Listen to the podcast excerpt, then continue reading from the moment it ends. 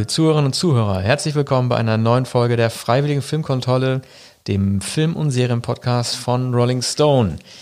Wie immer gilt, ihr wisst, ich wiederhole mich gerne, ihr abonniert uns am besten auf iTunes, Spotify und Deezer. Und wenn ihr das nicht macht, hört euch bitte zumindest unsere Folge an am Artikelplayer auf rollingstone.de auf jeder Artikelseite. In der heutigen Folge sprechen Arne Wielander und ich erneut über das Kinojahr 1985, weil es einfach so großartig ist und wir es nicht geschafft haben, in der letzten Episode jeden unserer Lieblingsfilme oder auch äh, Love to Hate You Filme zu besprechen. Und wir legen gleich los mit einem Song.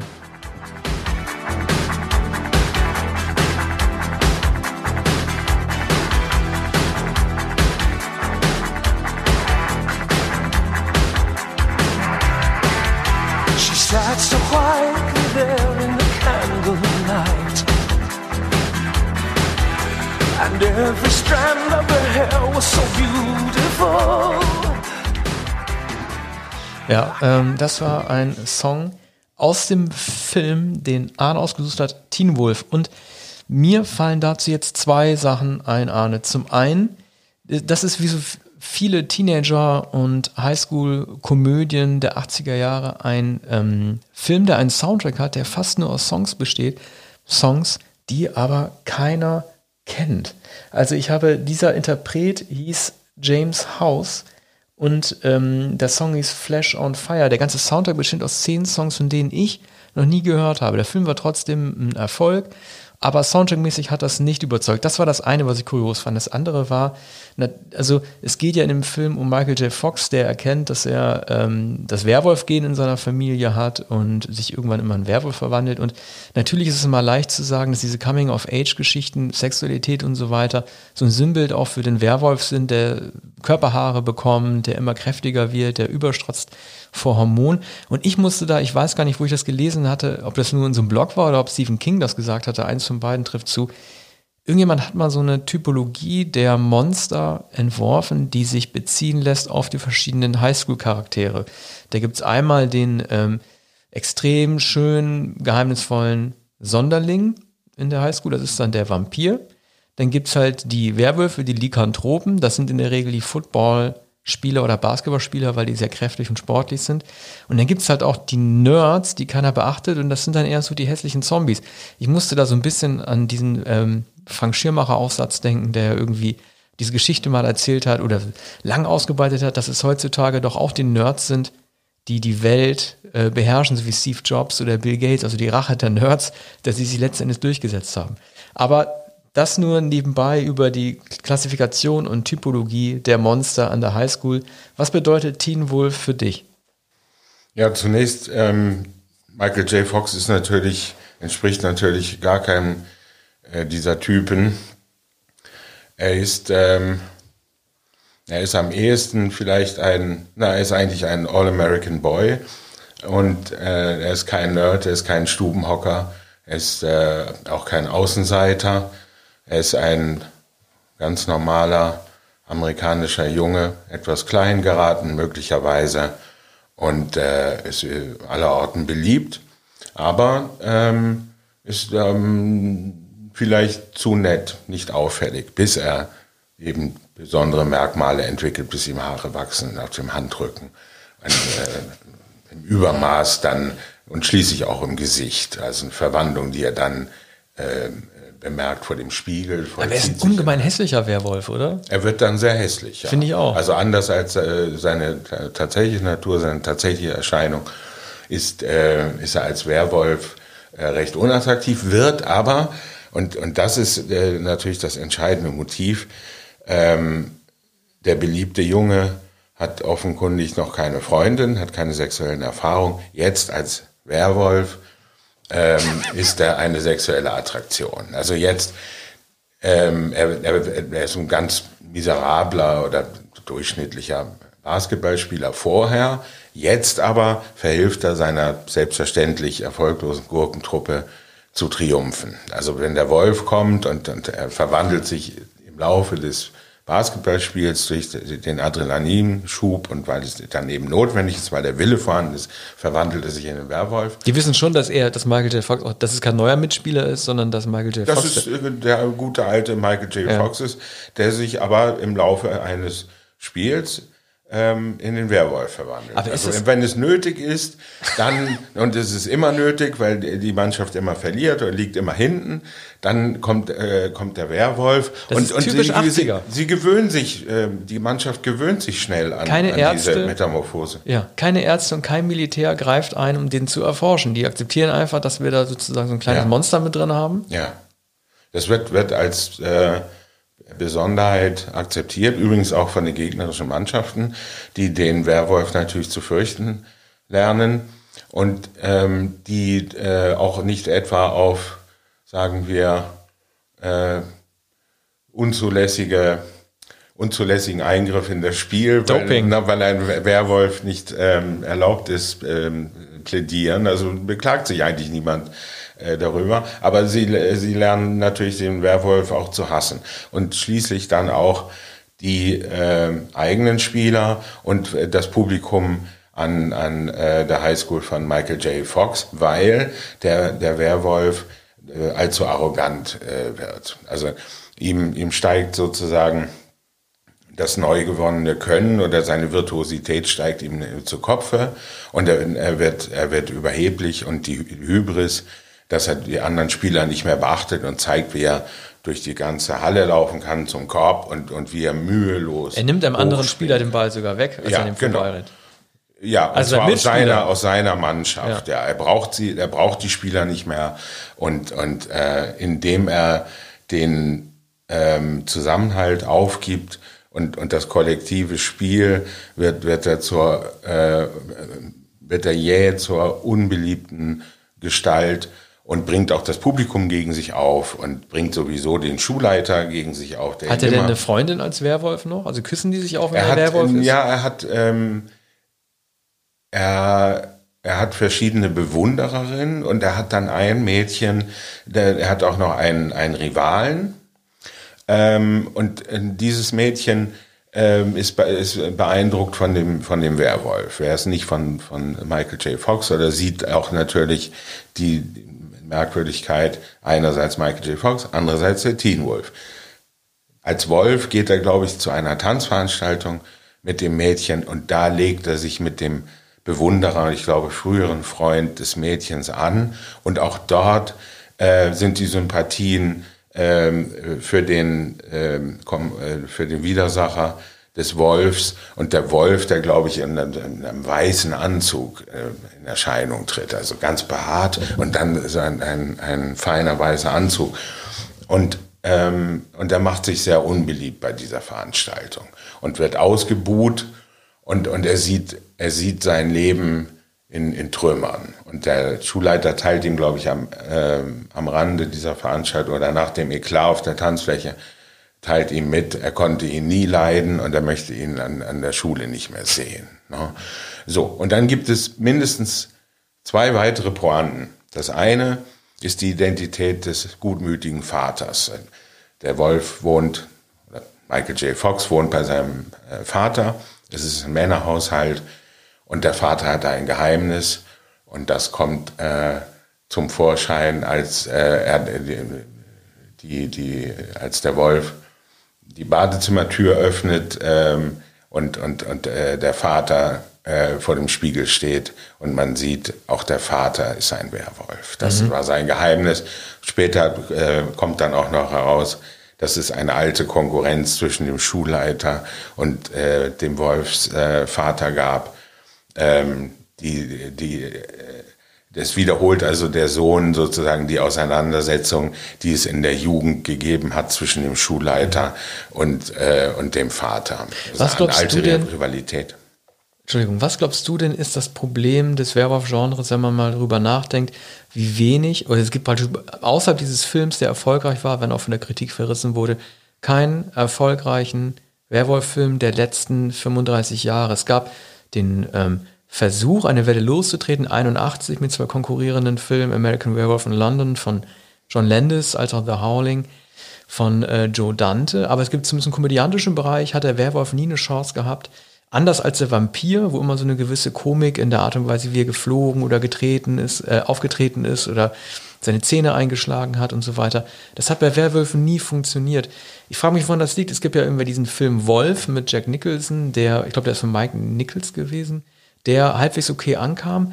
Aber es gab auch mal den Versuch eines sehr ernsthaften, der übrigens auch eine, in gewisser Weise eine Satire gewesen ist, aber es gab auch den Versuch eines ganz normalen, stringenten Werwolf-Films, von dem ich nur weiß, dass er mit Anthony Hopkins und Benicio del Toro war, ein riesen Flop gewesen ist und wo man schon an der Spieldauer erkannt hat, 83 Minuten, dass er wahrscheinlich so derart zusammengestrichen werden musste, gekürzt werden musste und dann trotzdem keinen gefallen hat, dass das ganze Genre seitdem auch tot. Was glaubst du, woran das liegt? Warum ist der Werwolf so ein schwieriges Monster? in der Kinogeschichte.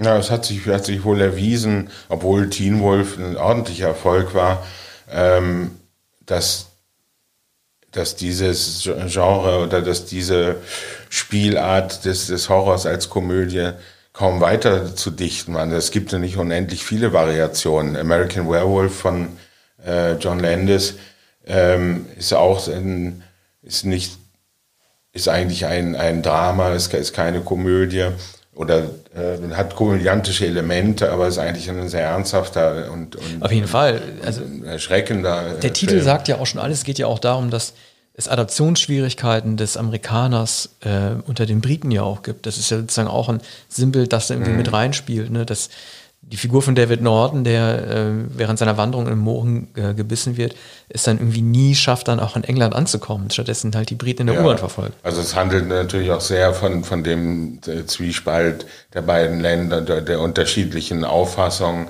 auch äh, über gesellschaftliche Normen, Liebe, Sexualität, äh, Benimm überhaupt und, und die, die Schwierigkeiten der, der Adaption äh, oder Assimilation der Engländer in Amerika und um, umgekehrt.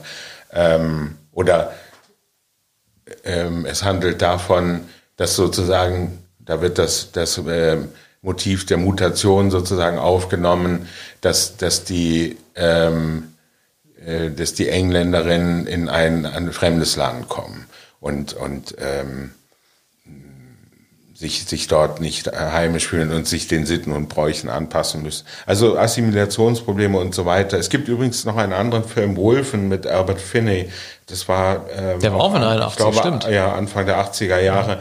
Und zwar ähm, sozusagen aus der mit subjektiver Kamera aus, aus der Perspektive eben dieses Wolfs. Ähm, so irritierend äh, gefilmt, ähm, als, als schaute man durch die Augen die, dieses Wolfs. Die Bilder sind dann verfremdet und man, man sieht den, den äh, Wolf, hier eher Wolf als Werwolf, auf, auf, der, auf der Pirsch, auf der, auf der Suche, wie er die Stadt durch, durchstreift. Und da ist eben das Motiv, ähm, das Eindringen in die Zivilisation oder die atavistischen ähm, äh, ähm, Elemente kommen zurück in die Zivilisation und übernehmen möglicherweise die Stadt. Es mehren sich die Anzeichen, dass sich die äh, Wölfe äh, zusammenrotten. Also eine ganz ungewöhnliche äh, Interpretation ähm, auch, auch dieses Themas, wenngleich es da kein Werwolf ist.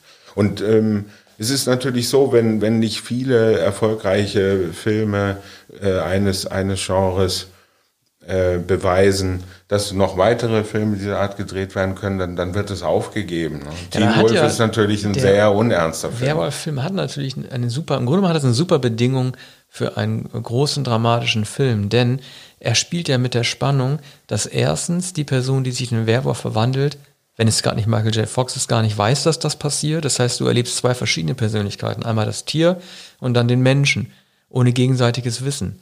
Ähm, die andere Pointe ist ja, dass man sehr viel Spannung erzeugen kann, damit, dass er sich nur zu Vollmond verwandelt. Äh, Michael J. Fox wahrscheinlich nicht, aber zumindest die in den Horrorfilmen, sodass äh, man als Zuschauer von vornherein in so einen Countdown versetzt wird, der Ruhe, die sich dann langsam zur Spannung steigert. Ja, also Fox braucht keinen Vollmond. Es bleibt ähm, etwas dubios, in welchem Moment oder durch welchen biochemischen Vorgang, äh, emotionalen Vorgang er sich eigentlich in, in den äh, Wolf verwandelt. Man kann aber davon ausgehen, dass er in Momenten großer Erregung sich in, in den äh, Wolf er halt- verwandelt, ist, also sowohl beim Basketball als auch in äh, erotischer Spannung. Okay, dann würde ich sagen, äh, gehen wir mal einen Schritt weiter zu einem anderen Film, der auch dem Komödienfach zugeschrieben wird.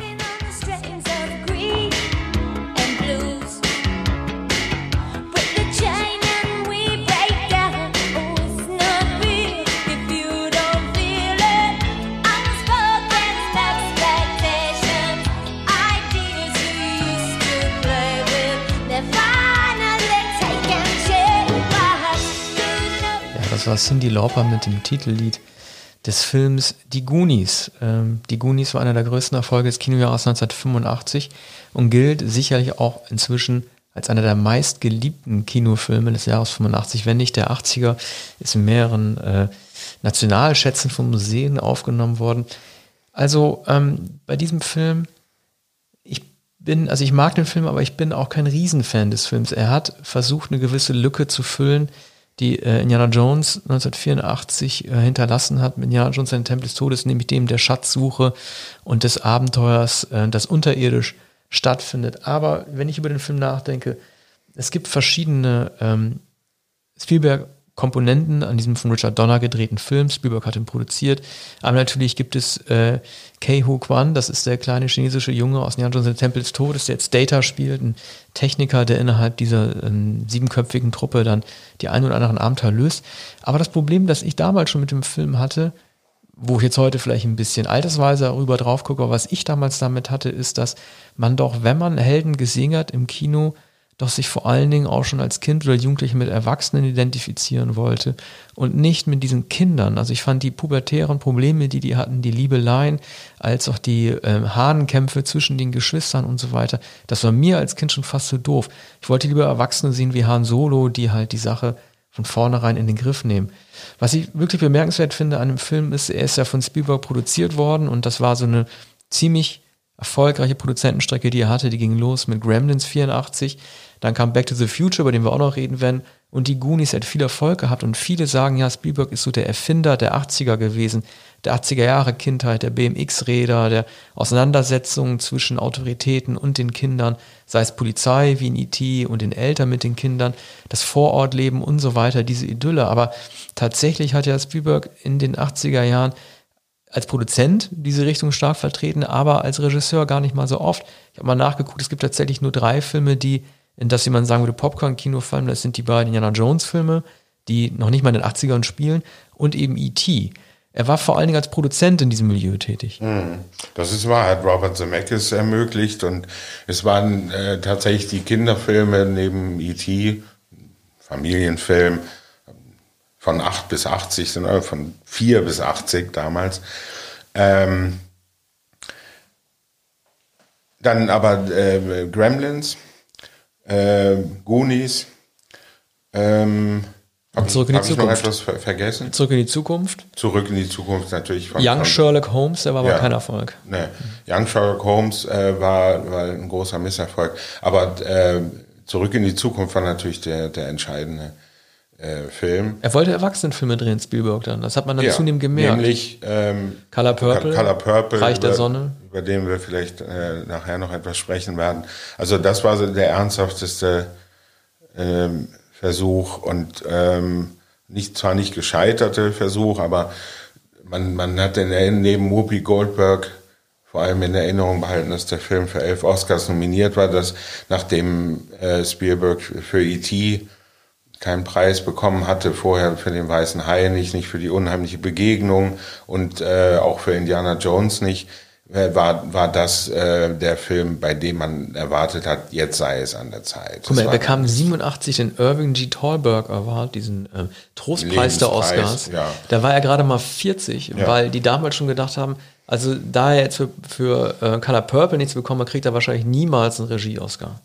Nun hat ja bei den Goonies äh, Richard Donner die Regie übernommen, der ähm, vielleicht kein Regisseur mit einer eigenen Handschrift ist, finde ich. Der den ersten Superman. Er hat den ersten Superman gedreht. Er hat später die Lethal Weapon-Reihe sehr erfolgreich ins Kino gebracht. Er lebt auch immer noch. Er wird jetzt 90 und will noch tatsächlich einen fünften Lethal Weapon drehen.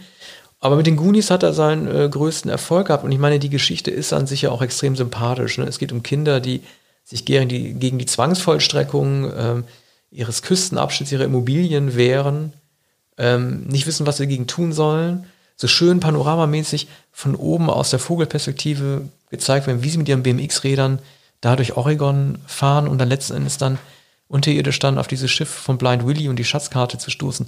Das ist schon eine tolle Geschichte. Ich glaube, das Drehbuch ist von Chris Columbus, dem solche Geschichten ja auch liegen. Äh, Spielberg hat die große Story drumherum gedacht. Wie findest du den Film? Ähm, Columbus, der dann später Kevin allein zu Hause Genau. inszeniert Und Harry hat. Potter, die ersten beiden. Zwei oder drei Kevin-Filme. Also, ähm, und möglicherweise auch Mrs. Doubtfire, oder irre ich mich? Das könnte auch sein. Kommt mir so vor, als hätte Mrs. Doubtfire und Robin Williams auch inszeniert. Also, der, der dann äh, nahezu so erfolgreich Dafür wird wie es heute Robert Ärger kriegen Ja. für Mrs. Doubtfire. Wenn du Ja, sowas Mrs. heute Doubtfire ist, äh, wäre heute nicht mehr denkbar. Damals, also in Deutschland kennt man, Deutschland und Österreich kennt man Charlies Tante natürlich, dies, diesen Schwank. Und, und das war es eigentlich auf amerikanisch mit Robin Williams. Und, und ohne Robin Williams wäre es auch gar nicht denkbar gewesen. Vielleicht mit Jim Carrey. Aber äh, unglaublich alberner und unglaublich erfolgreicher Film, der die, die Menschen vergnügt hat. Nun, ähm, bei, für die Goonies war ich entschieden zu alt. Also mit, mit, mit 15 äh, konnte, ich, äh, konnte ich mich nicht mehr verstehen zu, den, zu den Goonies, konnte mich gar nicht mehr dazu verhalten. Ich konnte mich an BMX-Räder erinnern, ähm, ohne selbst je eins gefahren zu sein. Ich, ich hatte Jahre vorher die fünf Freunde, Enid Blyton gelesen, auch die Fernsehserie, die englische Fernsehserie geschaut. Ähm, ich hatte, ich wusste auch zumindest von den drei Fragezeichen, TKKG, habe die, diese Hörkassetten aber, aber nicht äh, leidenschaftlich gehört, eigentlich gar nicht. Ähm, sondern habe dann schon anderes gelesen. Edgar Wallace, äh, Romane, einen nach dem anderen, Agatha Christie und dergleichen. Und dann auch äh, ernsthafte Literatur. Und im, im, im Kino, da ist ein gewisser Widerspruch. Teen Wolf war ein Film, den ich sofort im Kino gesehen habe. Und ähm, erstaunlich genug. Ähm, nun war es manchmal so, dass man ähm, damals an einem bestimmten Samstag ins Kino gegangen ist und geschaut hat, was im Uferpalast in Hamburg äh, so lief. Da war irgendwas vom Schwarzenegger und in den ähm, Das dürfte Phantomkommando gewesen sein. ja, Vielleicht kommen wir den, noch den Film, ja, den Film wollte ich nicht sehen, aber so typischerweise Twins mit mit äh, Danny DeVito Ja. und, und und Schwarzenegger und ähm, irgendwelche Actionfilme und äh, ein paar Komödien und dann die die typischen ähm, typischen Jugendfilme, darunter eben Teen Wolf, Zurück in die Zukunft und ähm, es gab vielleicht acht dieser Schuhkarton-Kinos oder ähm, wenige größere und dann sehr viele kleinere äh, Kinos. Und, und, und dann hat man so ausgewählt, so was man doch am ehesten als Nachmittagsunterhaltung gern sehen äh, würde.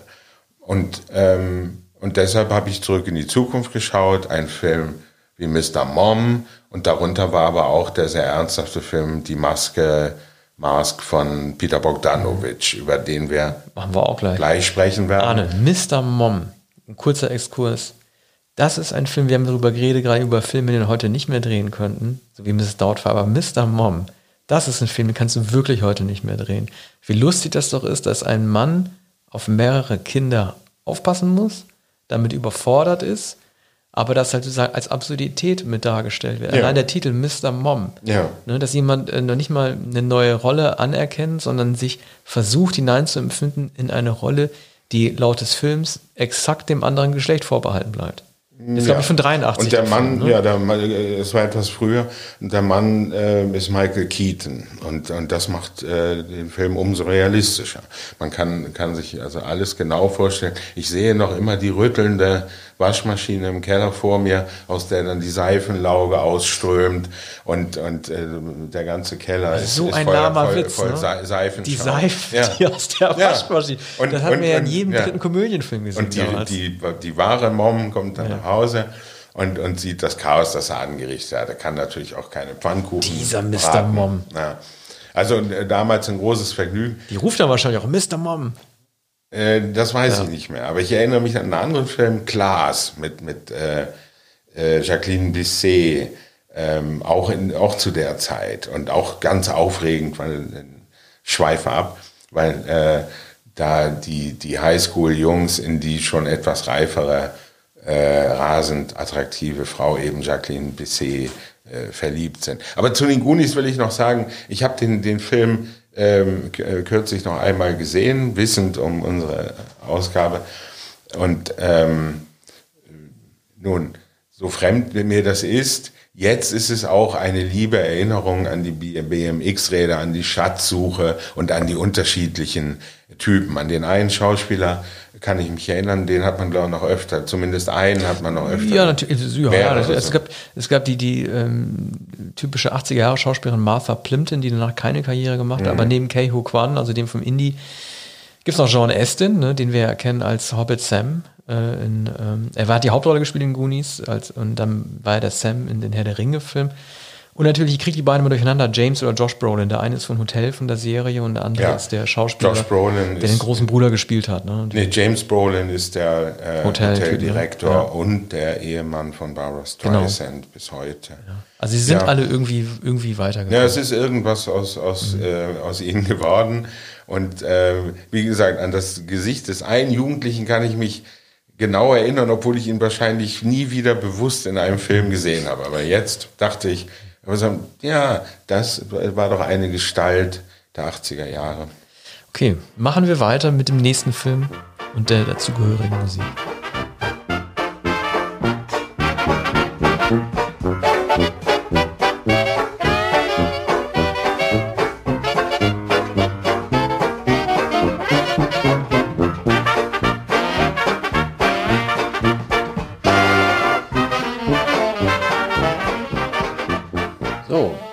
Das war, äh, vermute ich jetzt mal, ich habe mich ehrlich gesagt gar nicht mehr richtig darüber informiert, wie das komponiert. Es klang ein bisschen Gershwin-mäßig.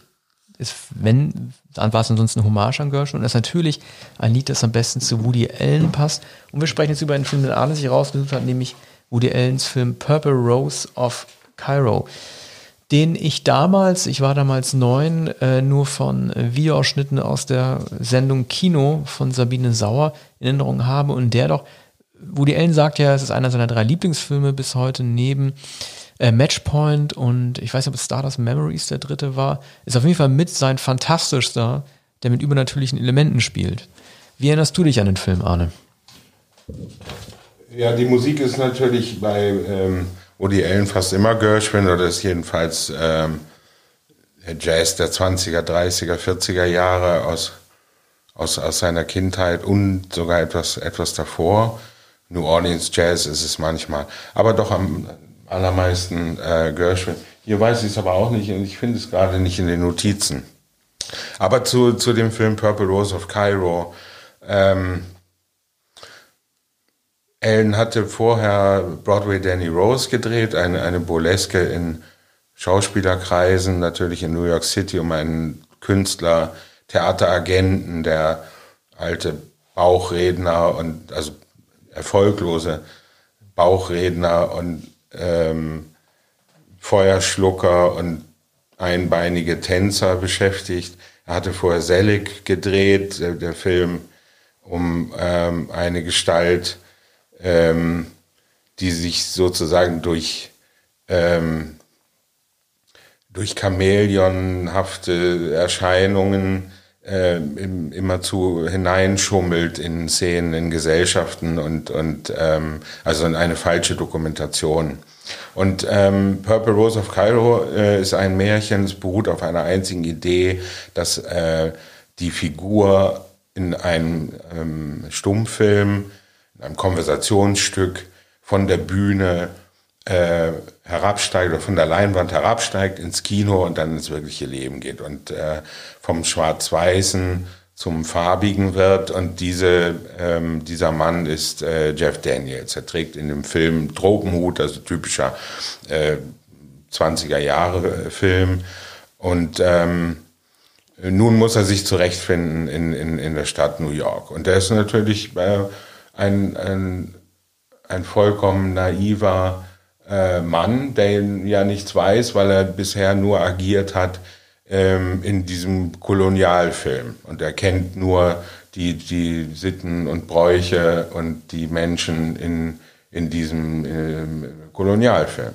Also weiß er nicht, wo er sich befindet und wird aber dann von Mia Farrow angewiesen und angeleitet und äh, äh, beschützt. Das ist also ein, ein, ein vollkommen romantischer Film, der natürlich vom Kino selbst handelt, von der Magie des Kinos und aber auch von den äh, Wundern des Lebens, dass ähm, einem so, so ein, ähm, ein einfältiger oder ein, ein edler, einfältiger mit Tropenhelm begegnet, den man eben noch auf der Leinwand gesehen hat. Auf der einen Seite ist es ja ein äh, Wunschtraum, den jeder schon mal gehabt hat, der sich verliebt hat in eine Person, die auf der Leinwand gesehen hat, wie das wäre, mit diesem Menschen romantisch involviert zu sein. Das ist ja irgendwie ein klassischer Gedanke, den äh, Männer genauso haben wie Frauen. Ich habe mich halt gefragt, gerade weil du auch gesagt hast, dass ja dieser Tropenhu Jeff Daniels ja jemand ist, der irgendwie ähm, ganz neu in diese Welt tritt und dementsprechend naiv ist. Es gibt ja dieses psychologische Phänomen, dass ähm, ich muss da immer so ein bisschen an Charles Manson denken, auch wenn das gar nicht vergleichen lässt.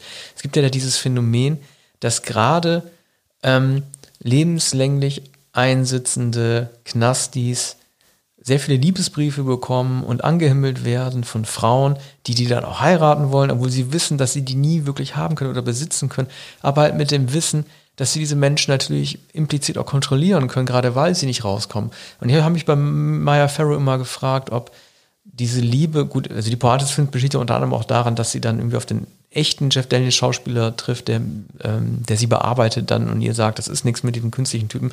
Aber ist es nicht auch so, dass man irgendwie diese Kunstfigur, die man von der Leinwand herabholen kann, dann auch letzten Endes wie so eine Ameise mit kontrollieren kann, weil man ja weiß, wie sie ist und sie aus den ganzen Film in- und auswendig kennt und sie halt doch eher zwei statt dreidimensional Ja, ist. also sie, ne, sie, hat den, äh, sie hat die fiktive Figur, also die erfundene, natürlich unter Kontrolle. Das ist sicher ein, ähm, ein Moment des Films.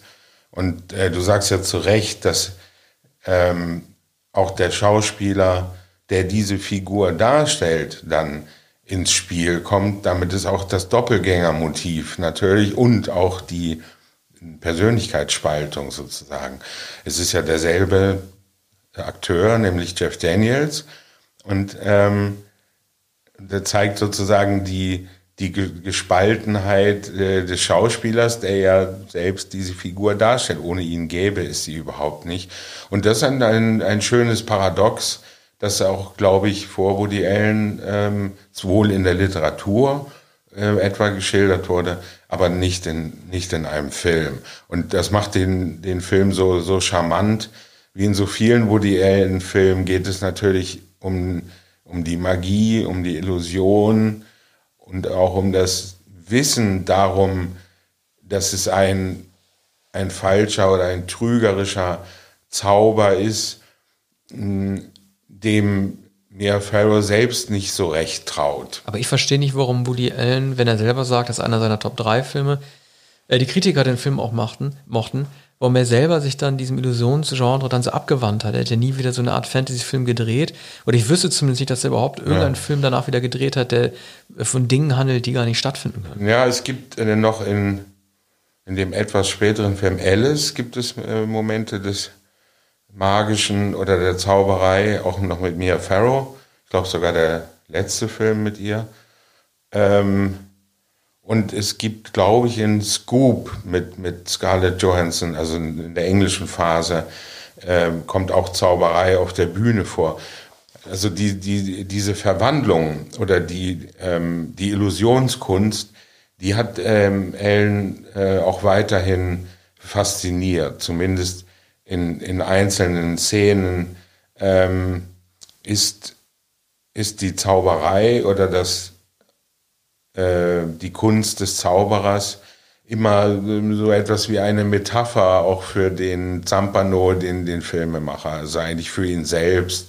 Und äh, sogar etwas so abgeschmacktes wie das Zau Zaubern von mh, Kaninchen aus dem Zylinder oder das Zersägen einer Frau in zwei Teile, das ist ihm, ist ihm immer ein willkommener Scherz. Ne?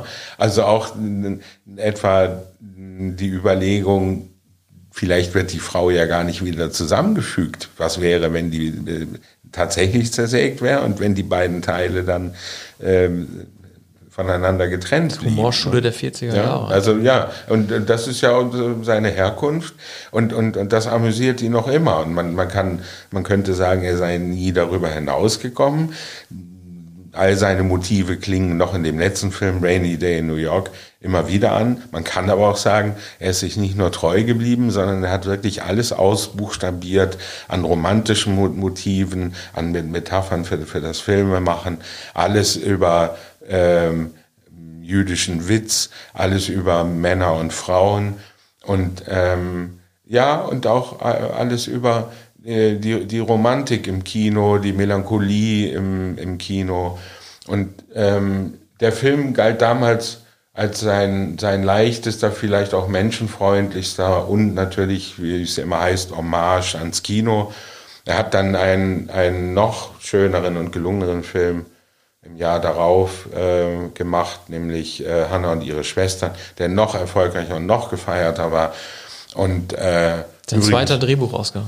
Ja, dann hat er vollkommen zu Recht äh, diesen Preis bekommen, hat die, die wunderbarsten Schauspieler da versammelt. Über den werden wir der auch noch perfekte reden. Ensemblefilm. Über den reden wir dann äh, vielleicht in einer anderen Themensendung 1986.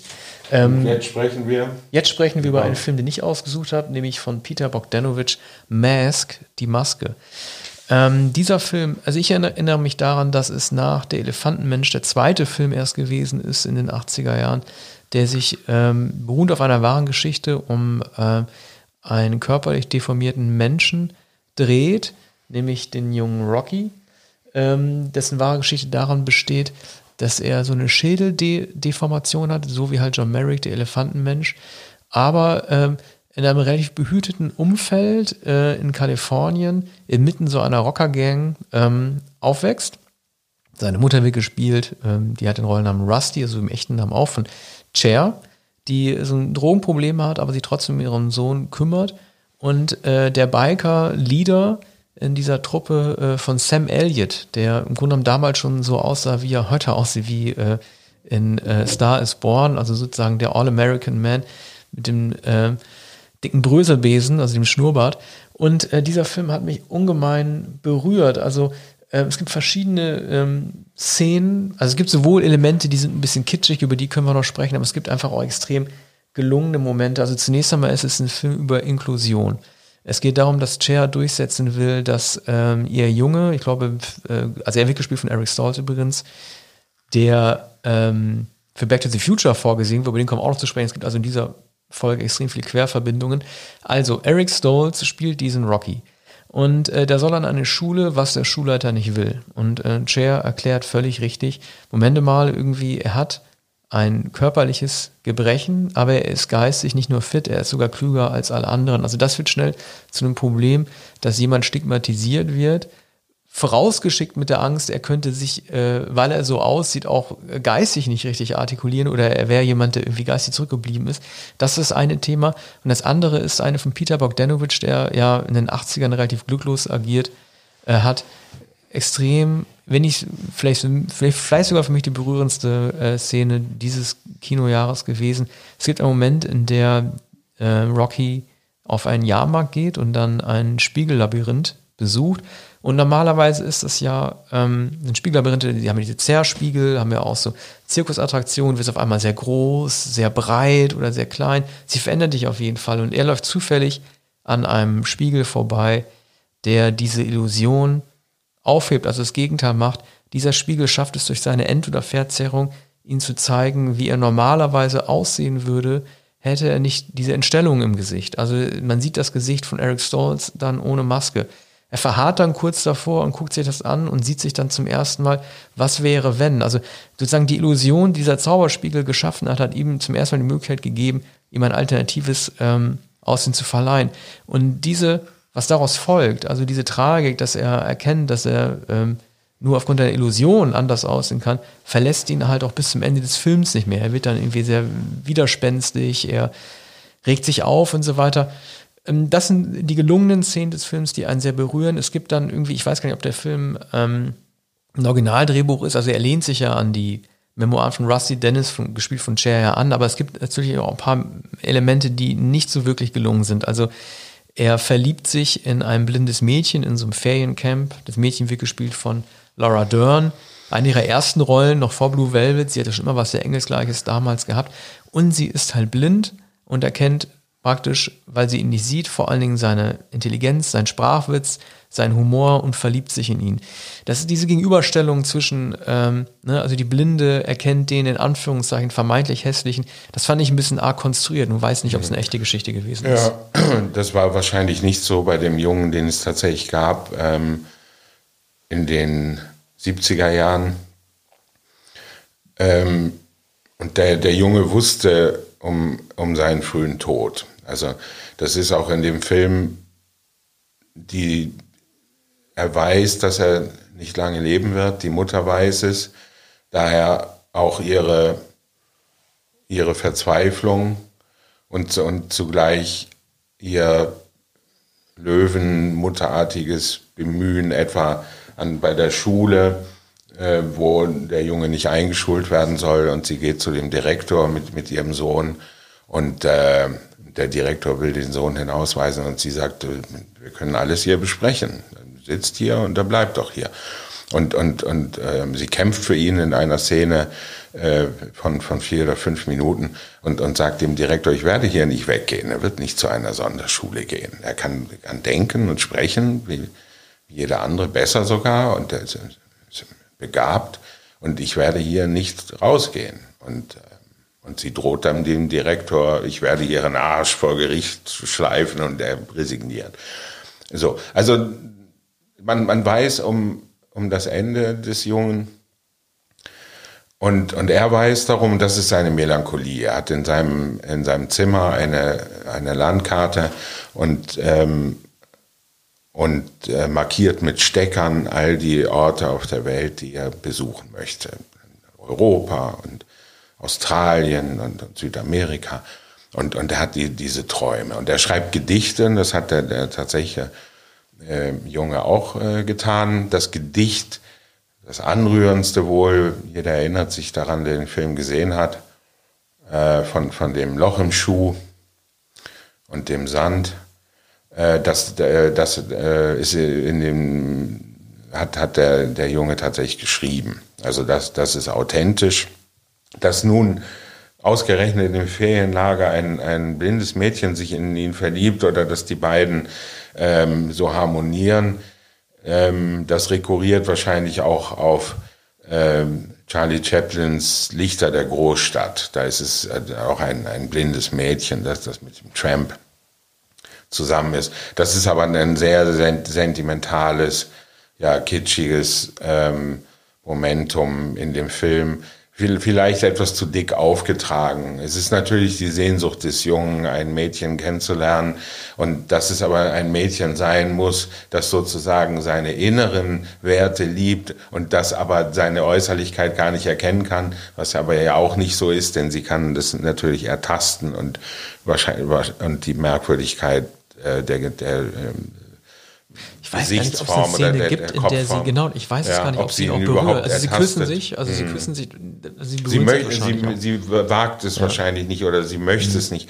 Aber ich kann, kann auch nicht sicher sagen, ob, ob, ob sie äh, das Gesicht berührt und ob, ob sie äh, die Gesichtsform ertastet oder die Kopfform ja, ertastet. Ich fand es halt irgendwie äh, so beeindruckend. Ich glaube, es war der erste Film, an den ich mich erinnern kann, in dem eine Biker-Gang, also sprich die Rebellen, auch tatsächlich als so Antihelden gezeigt werden, die durchgängig das Richtige tun. Also dieser Junge, es wird überhaupt nicht darüber gesprochen, dass er körperlich behindert ist, sondern es wird einfach von vornherein akzeptiert. Ne? Es, ist, ähm, es sind linke Rebellen, die alles richtig machen und äh, die größte Menschlichkeit ausstrahlen. Ja, also das ist natürlich auch ein Klischee, dass die, die äh, rauen Gesellen, die auf ihren Harley Davidsons durch die Stadt äh, fahren und auch gefürchtet werden von den Stadtvätern und von den braven Bürgern, angeführt von dem buschigen Schnauzbart Sam Elliott äh, in der Jeansjacke und mit Zopf, der, der war natürlich Der sah das damals Herz wirklich genauso aus wie jetzt. Ja, ja, jetzt ist er ein bisschen grau geworden, nicht nur der Schnauzbart.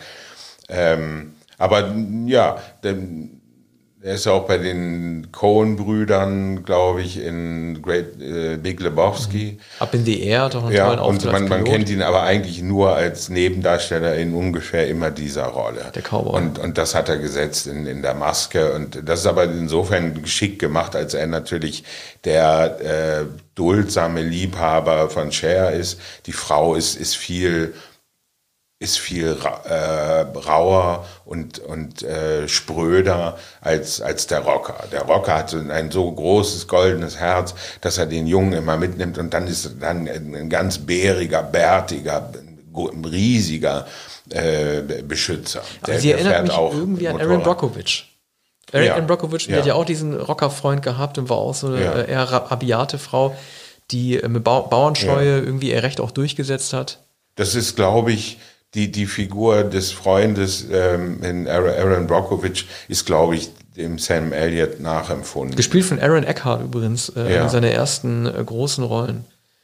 Ähm, Und auch vollkommen gutmütig und langmütig und unterstützt äh, Brockovich so wie Sam Elliott Cher unterstützt, wobei Cher, anders als Brockovich, vollkommen ähm, dysfunktional ist, schlecht organisiert, äh, auch hysterisch weint, aber so ein, eine großartige Rolle für Cher, die auch den Oscar wahrscheinlich gewonnen hätte, äh, hätte sie ihn nicht erst später für mondsüchtig, glaube Ja. ich, zwei Jahre später bekommen. wer hat denn also dann war es 85, aber fällig.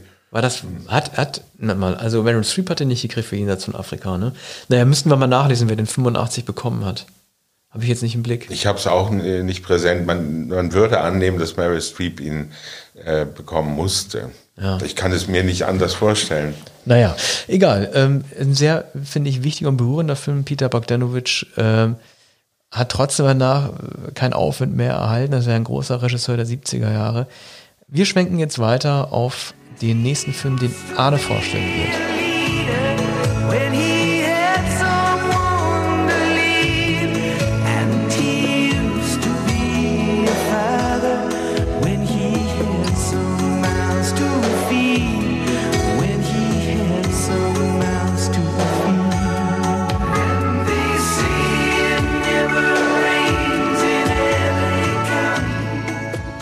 Ja, ich habe mir hier einen kleinen Scherz erlaubt mit Arne, der auch ganz äh, verblüfft äh, reinschaut jetzt.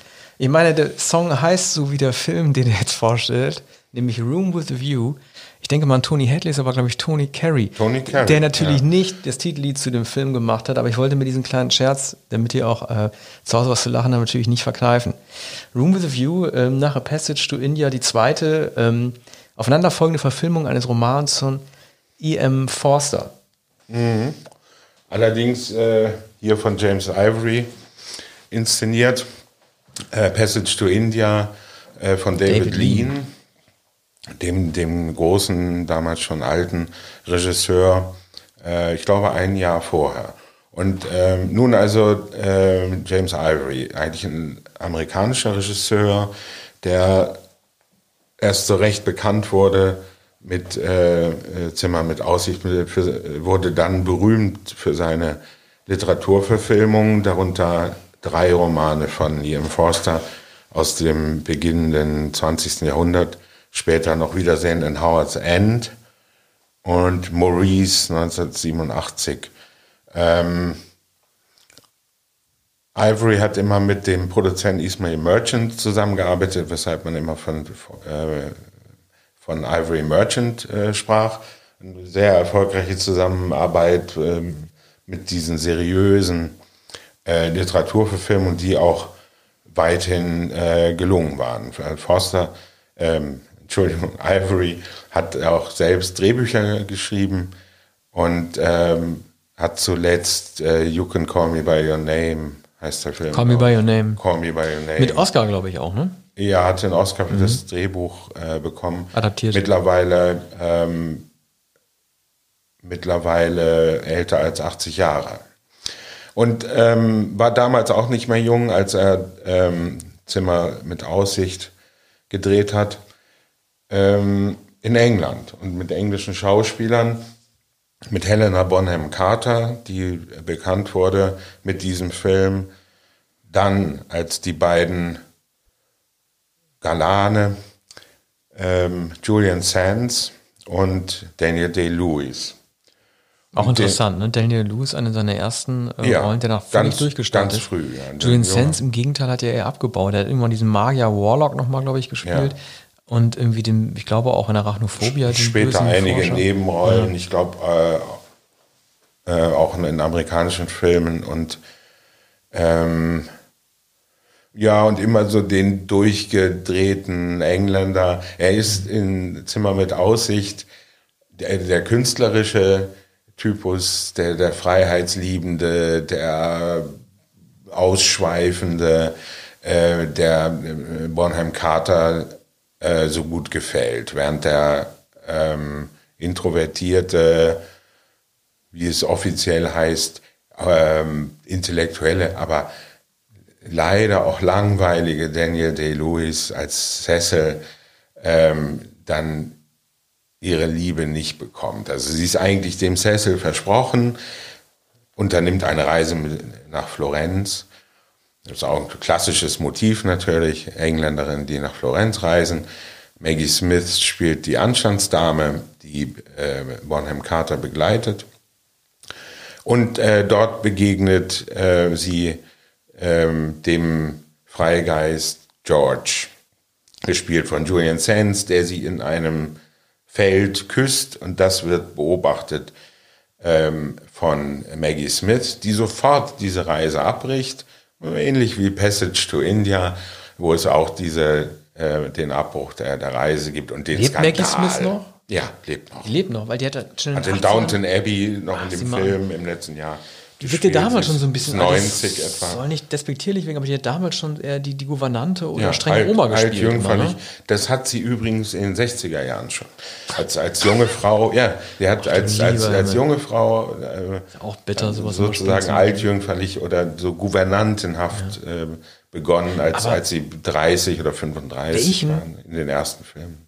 Welchen Schaden hat denn Helena Bonham Carter davon getragen, dass sie in 80ern diese jungfräulichen Rollen gespielt hat und danach, wegen, auch wegen Tim Burton, den sie ja geheiratet hat, dann nur noch als äh, hexenartige Schreckschraube äh, auf, oder Ja, Fight Club oder total gegen die Rolle. War das eine Art Rebellion oder hatte sie diese früheren Rollen, diese Period Piece Rollen, fand sie die doof oder was glaubst du, warum sie diesen Umschwung gemacht? Die wird ja gar nicht mehr normal besetzt. Das ist ja nur noch die, die, die Chaotin. Ja, sie war zuletzt in, ähm, in The Crown, da spielt sie Prinzessin Margaret in den 60er und 70er Jahren, also die ähm, flamboyante und trinkende und lasterhafte Margaret, ähm, die, da sie ja keine Aussicht auf den Thron hatte und eigentlich keine Aufgabe, ähm, viele Skandalen und Affären hatte und einen viel jüngeren Mann dann schließlich ähm, äh, glaub- äh, erst geheiratet hat, einen Fotografen und dann ähm, zerbrach die Ehe und, und sie war mit einem ähm, 15 Jahre jüngeren Mann, glaube ich, weit unter ihrem Stand, einem sogenannten Tu nicht gut und tauge nichts zusammen. Und nur ja, ähm, das ist aber, das ist charakteristisch für die Rollen, die Helena Bonham Carter spielt. Das ist, äh, sie äh, legt, äh, legt die Margaret auch sehr grell an und äh, immer zu fluchend und, und, und, und trinkend. Und du hast recht, es begann wahrscheinlich mit den Rollen bei äh, in den Filmen von Tim Burton. Neben, neben Johnny Depp, die ist, glaube ich, in Edward mit den Scherenhänden und, und sie ist auch in Ja, das war bei Winona äh, Ryder. Sleepy Hollow. Sleepy Hollow ging es los. Hollow. Danach diese, diese schlimmen, diese, ich weiß nicht, ob sie bei der Schokoladenfabrik mitgemacht hat oder bei diesem Friseur-Musical. Feigler war auch ganz unerträglich. Ich weiß nicht, was das soll. ein weiß geschminktes Gesicht. furchtbar. Äh, meist das Markenzeichen. Dieses Porzellanen hat, hat sie äh, freilich schon in, in Zimmer mit Aussicht. Weiblicher Also, Pierrot. ja, immer ähm, eigentlich keine fragile Frau, aber so ein etwas Puppenartiges, Puppenartiges, etwas Niedliches. Ich vermute, dass Bonham Carter ausbrechen wollte aus, aus diesem Rollenklischee. Allerdings ist sie in ein anderes Rollenklischee geraten. Aber die Posterart war doch interessant. Ich erinnere mich an Zimmer mit aussieht, wie sie auf der Wiese sitzt mit diesem Sonnenschirm, Julian Sands ihr gegenüber. Das Ja. war nicht so weit entfernt von Out of Africa mit Streep Ja. und Redford. Also das war ein Ja. gängiges Postermotiv. Zwei Liebende sich gegen, also die halt in der Natur sich gegenüber sitzen. Ja. Also Also es ist, ähm, es ist out of Africa, äh, nur nicht in, in Afrika, sondern in Florenz. Und, und dann in, in der englischen Provinz auf dem Land, wo, wo sie ähm, wo sie ein Haus verkaufen will. Da wird es umständlich, wie meistens bei ihr im Forster, wie schließlich auch im Wiedersehen in Howards End. Meistens geht es um Immobilienbesitz und dergleichen.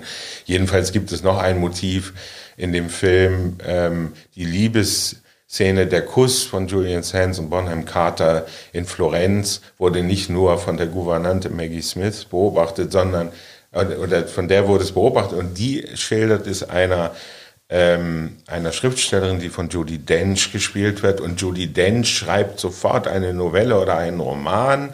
Und da kommt diese Szene vor. Und das liest Cecil, also Daniel Day-Lewis. Und er, er erkennt, dass es sich um die ihm versprochene oder die Verlobte handelt mit einem anderen Mann, der eben Julian Sands ist. Und das ist das Melodram, das sich dann entspinnt.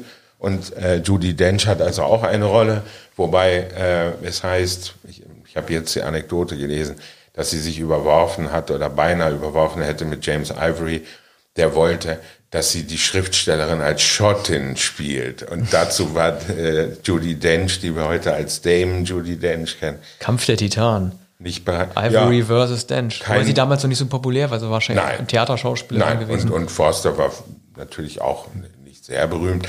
Also das ist ja eine Auseinandersetzung, wie sie vorkommt, aber so ein Kuriosum am Rande, gar nicht entscheidend, ob, ähm, ob, ob es eine schottische oder aber vielleicht doch, wenn, wenn bei Forster eine englische Schriftstellerin gestellt wird, warum soll es eine schottische Ja, in, in einem Film sein? Schotten Was- und was- Engländer warum sind sich ja auch nicht, das? ja, die sind ja auch nicht immer so lieb, richtig, ne? Schotten und Engländer, ist Also- so, als müssten wir vielleicht irgendwie einen Dialekt sprechen, den wir Ja, dürfen. und Judy Dench äh, war der Unterschied wohl bewusst und, und, und sie wollte, äh, wollte auch nicht mit, mit angelerntem, äh, mit, mit imitiertem schottischem Akzent sprechen. Ist allerdings auch gar keine große Rolle in dem Film und äh, Judy Dench war damals Theaterschauspielerin.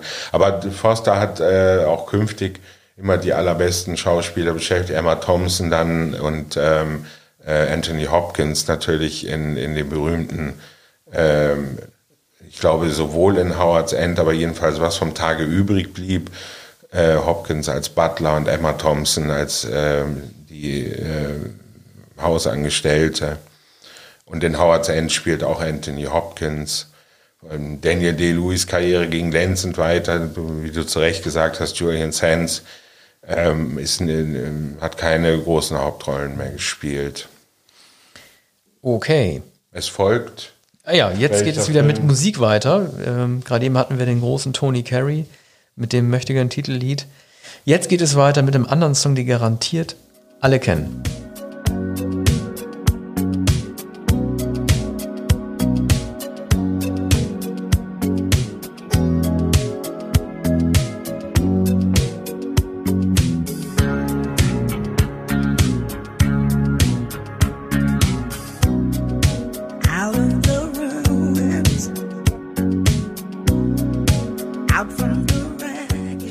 Ja, das war We Don't Need Another Hero. Tina Turner aus dem Film Mad Max 3.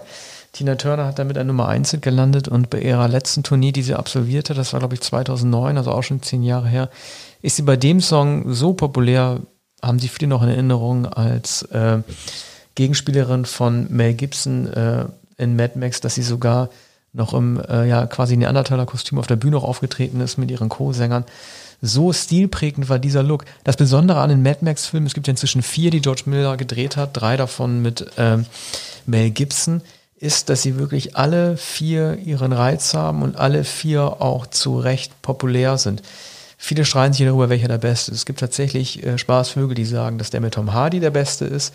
Die meisten würden sagen, dass es Mad Max 2 The Road Warrior ist, der 1981 gedreht wurde. Mad Max 3 war wirklich ein Kuriosum, weil ähm, ich kann mich nicht an überhaupt irgendeine Trilogie von damals erinnern, bei dem das meiste Geld erst in den dritten Film gesteckt wurde. Also sprich, das Potenzial eines Franchises derart spät erkannt wurde und dann nochmal alles rauszuhauen. Man hat mit Tina Turner wirklich eine sehr prominente Gegenspielerin engagiert und man hat versucht, dieses ähm, apokalyptische Szenario, das wirklich schlimme, straßenkampfartige, Eishockeymaskenartige Kampfszenario, bei dem Finger abgesäbelt werden und so weiter von des zweiten Teils ein bisschen zu entkräften, indem man den dritten Teil ein bisschen komödiantischer aufgezogen hat, gleichzeitig auch mit mehr Geld ausgestattet. Ich habe äh, bei der Recherche zu dem Film äh, den lustigen Begriff Cargo kalt kennengelernt, der wo bezeichnet, dass unterentwickelte Kulturen sozusagen die Rückstände einer höher entwickelten Zivilisation wie so Götzen anbeten. Es gab ja die nukleare Katastrophe äh, in Mad Max, auch das ist ja eine, so, eine, so, ein, so ein Seitenstrang der Geschichte gewesen, der nie wirklich erklärt wurde, warum eigentlich Australien irgendwie so öde und verlassen und äh, niedergebrannt ist.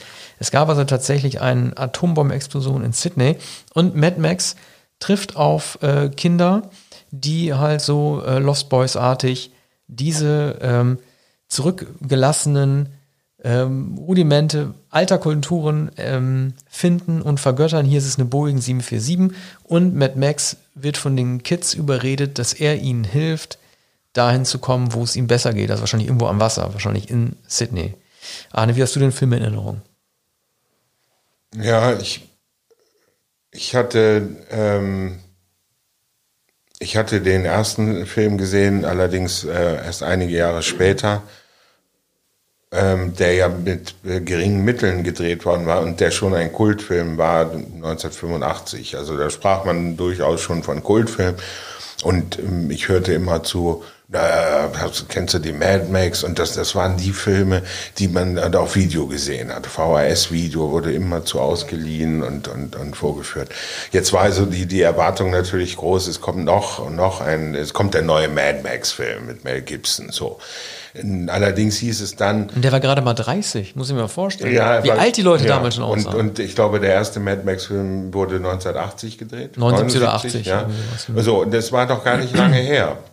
In schneller Folge, der zweite Film war ein großer Erfolg. Jetzt also diese etwas opernhafte Inszenierung und die Ankündigungen und die entsprechenden Fotos. Tina Turner wird in dem Film sein. So. Und, und das hat, ähm, glaube ich, den, den, dem Film die Ernsthaftigkeit genommen. Das hat dem Film äh, das apokalyptische Szenario weggenommen, weil, weil es nur noch äh, darum ging, dass Tina Turner mit dieser aufgetürmten, ehrfurchtgebietenden, aber auch äh, einigermaßen lächerlichen Frisur diese, äh, sagen wir, schreckenerregende Übermutter spielt. Sie hätte nur noch singen müssen, Ja. das hätte noch gefehlt. Genau, also Im das, das sche- scheint nicht undenkbar. Also man kann sich vorstellen, dass sie wie in, Pinball, äh, in dem äh, Tommy-Musical, in dem Tommy-Film, dann äh, auch, auch noch äh, singen würde.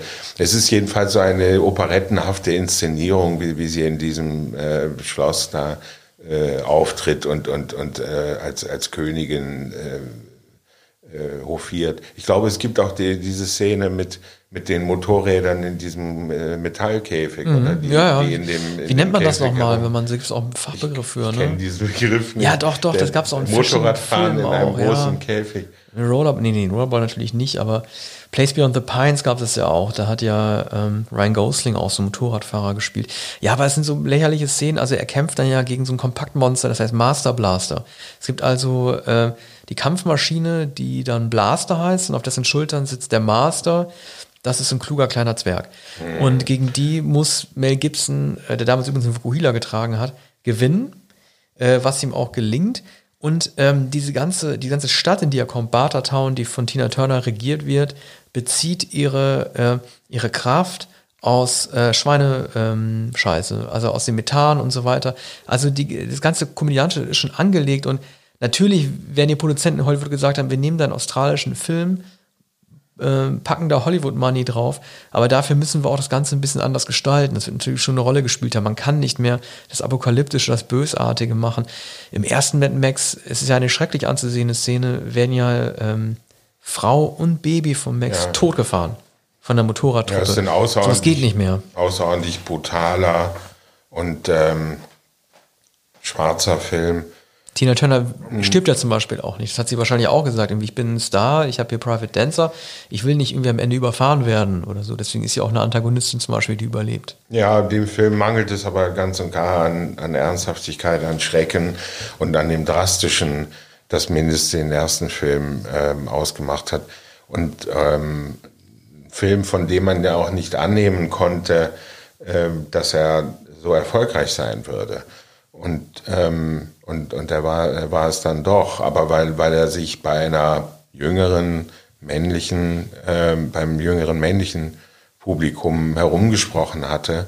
Und, und diese Art äh, von, von Gewaltdarstellung und, und von, von einer Hoffnungslosigkeit entsprach natürlich dem sogenannten No Future der, der frühen 80er Jahre. Er hat einen tollen und, Titel, Und, und, Beyond the Thunderdome.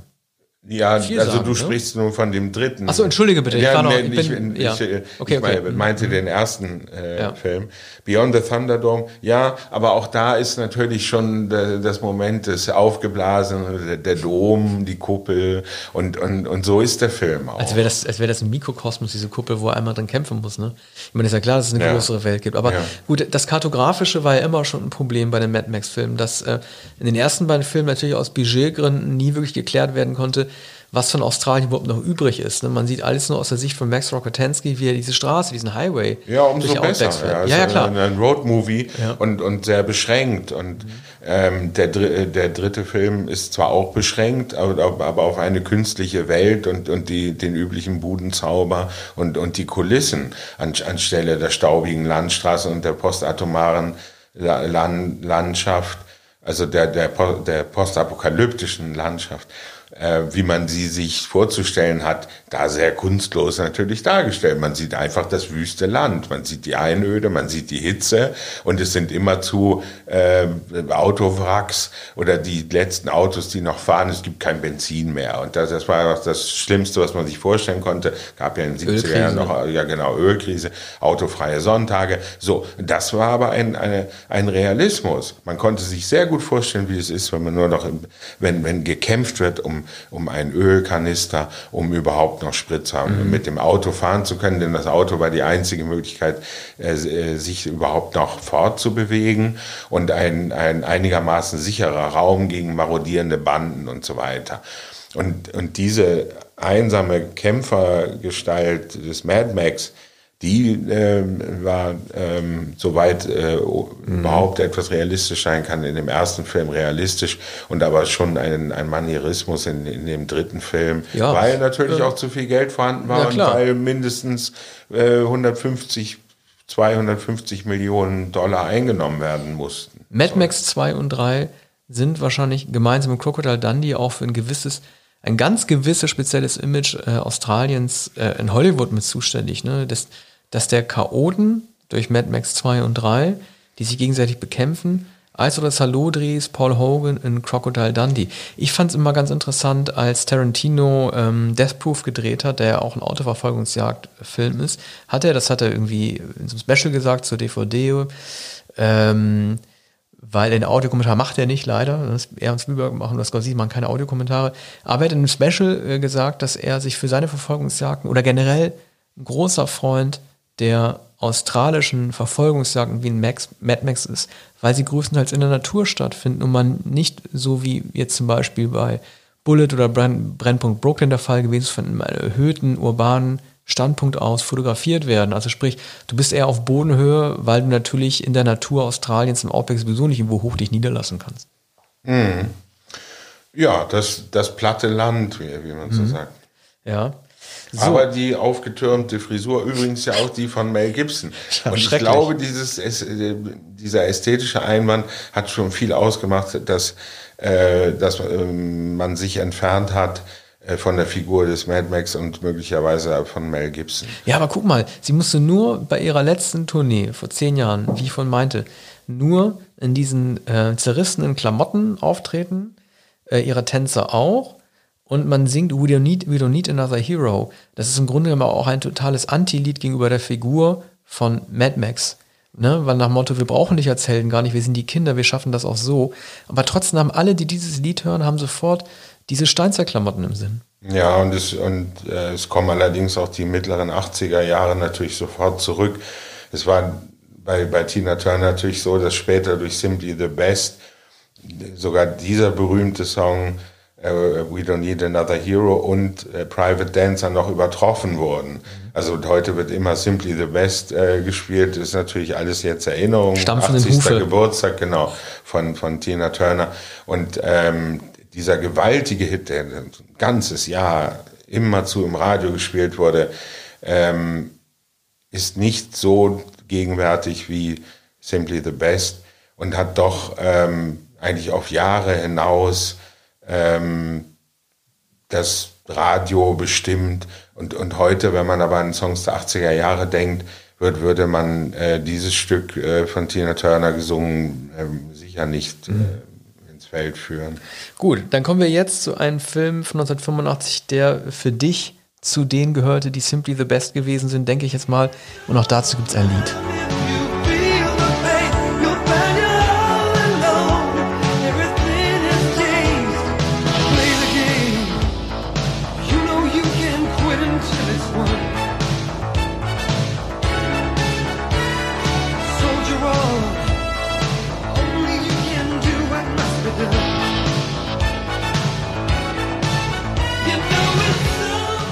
Das war das Titellied zu St. Elmo's Fire. Auch das war, glaube ich, kein großer Hit. Ich kann mich an den Interpreten nicht erinnern. Ich weiß sogar nicht, ob der Titelsong St. Elmo's Fire heißt.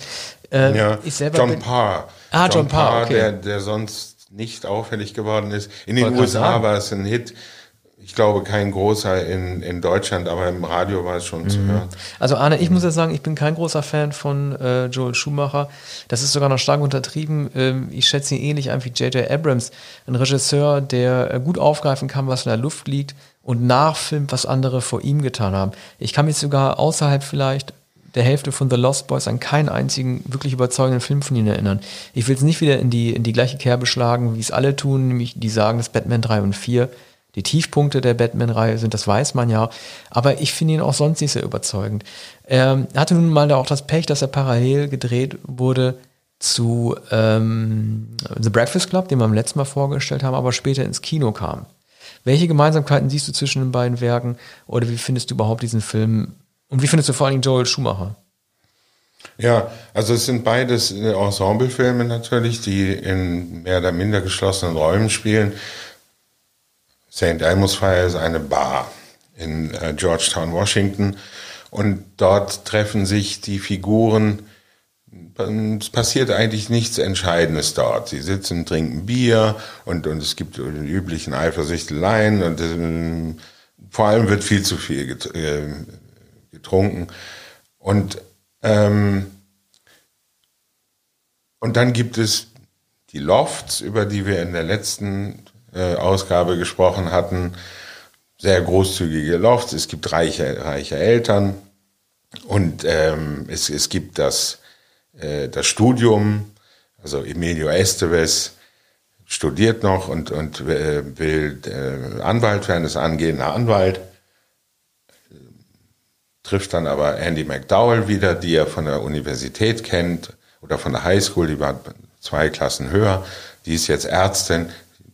Nun will Emilio Estevez Arzt werden.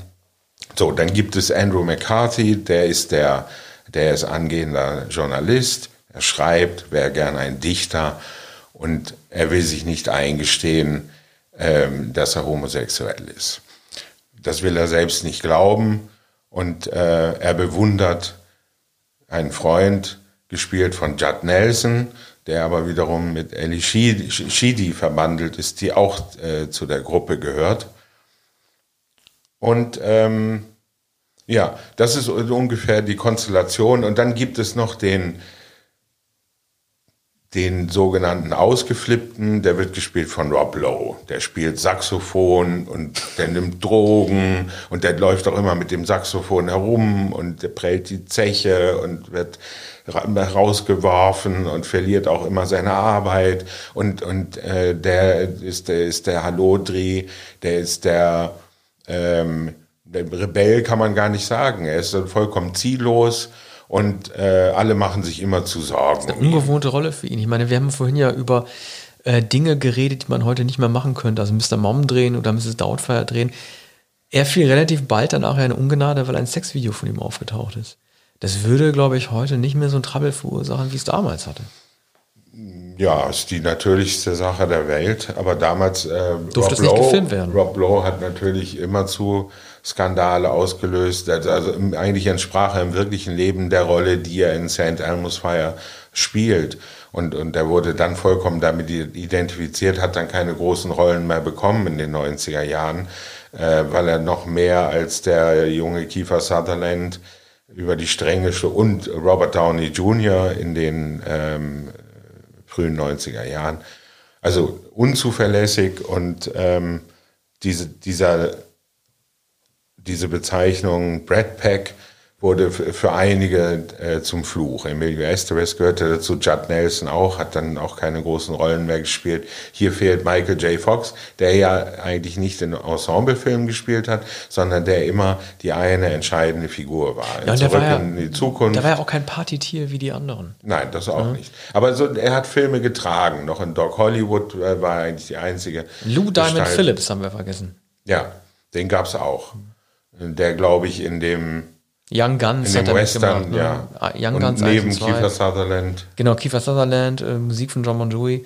Einer der letzten, einer letzten großen Western-Filme, die tatsächlich in, äh, in Old Tucson gedreht wurden, ne, in einer Westernstadt. Und das allerdings natürlich eine ganz andere Schule, der Spätwestern, Ja. also hier mit, mit, mit jungen, mit jungen Helden, Lawrence Kasdan, Silverado. Und es gab noch ähm, einen ähm, Western von Clint Eastwood, Pale Spätwestern, Rider. Pale Rider, noch vor Unforgiven, äh, 1992, der Eastwood dann schließlich die Anerkennung brachte und die Oscars. Ein sehr langwieriger Spätwestern. Aber zurück zu St. Elmo.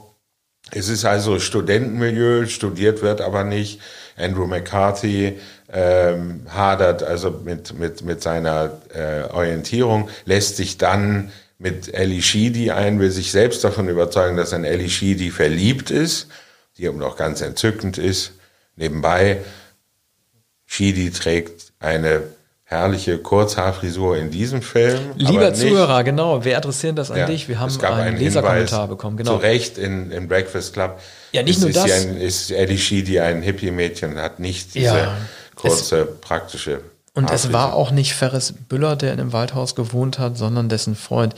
Klar, wir machen ab und zu mal Fehler. Wir reden ja im Jahr über das Jahr 1985 vor allen Dingen auch über das Jahr 85 in Bezug auf uns und unsere Erinnerungen. Die sind natürlich manchmal auch getrübt oder verklärt. Bitten wir um Nachsicht. Manchmal gibt es äh, Fehler in den Zuordnungen der Rollnamen oder der Haarfarben und der Frisuren und der Lofts und der Holzhäuser. Aber wir geloben Besserung. Ja, es gibt übrigens auch äh, die Holzhütte im Schnee in St. Elmo's Fire, nämlich ähm, die, das Blockhaus, in dem Andy McDowell mit ihrem Liebhaber am Kamin sitzt. Und also eine richtige äh, Skihütte und ähm, Emilio Estevez fährt mit seinem Auto dorthin und, und, und will sie be- beobachten.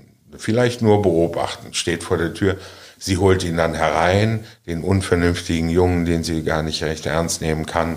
Und, und er, er gibt nicht auf. Sie, sie weiß, dass er in sie verliebt ist. Er hat sie schon zum Abendessen ein teures Lokal eingeladen. Nun ist aber dieser recht uninteressante Liebhaber da. Ein älterer, wahrscheinlich arrivierter, also nicht viel älterer, aber ein arrivierter äh, Mann, mit dem sie zusammen ist. Und ähm, er, er muss erkennen, er darf dann auf dem Sofa übernachten und die beiden gehen in, in das Schlafzimmer. Und am nächsten Morgen äh, verabschieden sie sich im Schnee am Auto und da fasst er sich ein Herz und er merkt, er hat eine Chance und sie küsst ihn tatsächlich auf der, auf der Autohaube und, und es ist für ihn alles gerettet. Ne? Also der Traum ist erfüllt, es wird nicht mehr daraus werden, aber ähm, das ist ihm gelungen. Und das ist sehr rührend, auch die, die Selbstfindung oder die Identifikation von Andrew McCarthy, der so gern schreiben möchte und der ein Nachrufschreiber ist. Also er darf für die Zeitung Nachrufe verfassen, nahezu nichts anderes.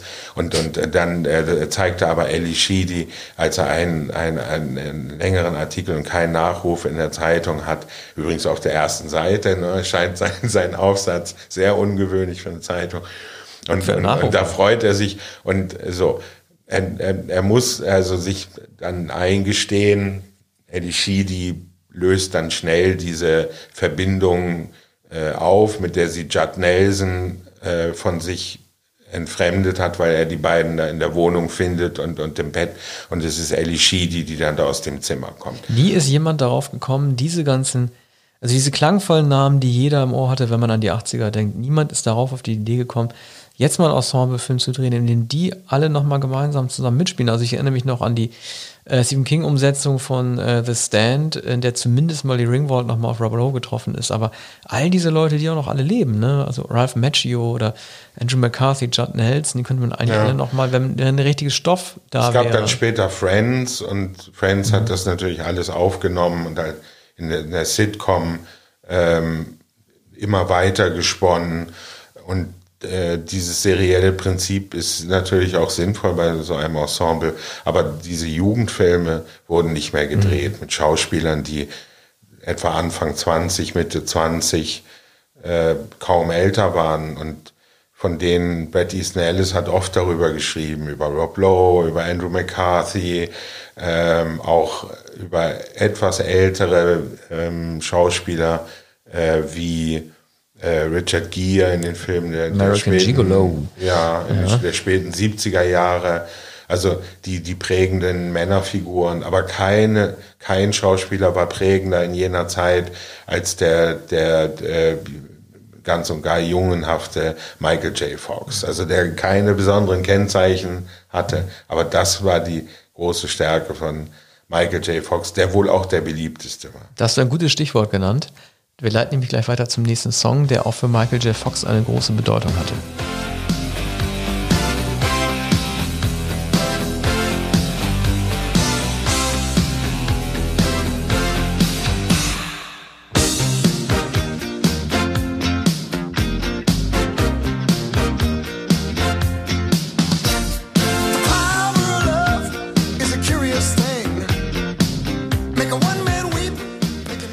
Muss man nicht viel zu sagen, jeder. Huey Lewis in the News, The Power of Love. Das war der Titelsong zu Back to the Future, Zurück in die Zukunft von Robert Zemeckis mit Michael J. Fox in der Hauptrolle. Dieser Film, äh, jeder kennt alle Zitate, jeder kennt Doc Brown, alle kennen den Witz mit Jerry Lewis, alle kennen den DeLorean als auch den Fluxkompensator. Das Interessanteste oder eines der interessantesten Komponenten dieses Films war die Tatsache, dass er einer der ersten Filme der 80er Jahre war. Danach kam noch Coppola mit Peggy Sue Married. Der so ein bisschen so eine, acht, so eine 50er Jahre äh, Welle zwar nicht losgelöst hat, aber doch zumindest sehr, sich sehr stark darauf fokussiert hat, dieses äh, Jahrzehnt wieder in Erinnerung zu rufen, so eine Art Retrowelle, wie es sonst zum Beispiel auch Morrissey mit den Smiths gemacht hat, auch ein großer 50er-Jahre-Fan gewesen ist.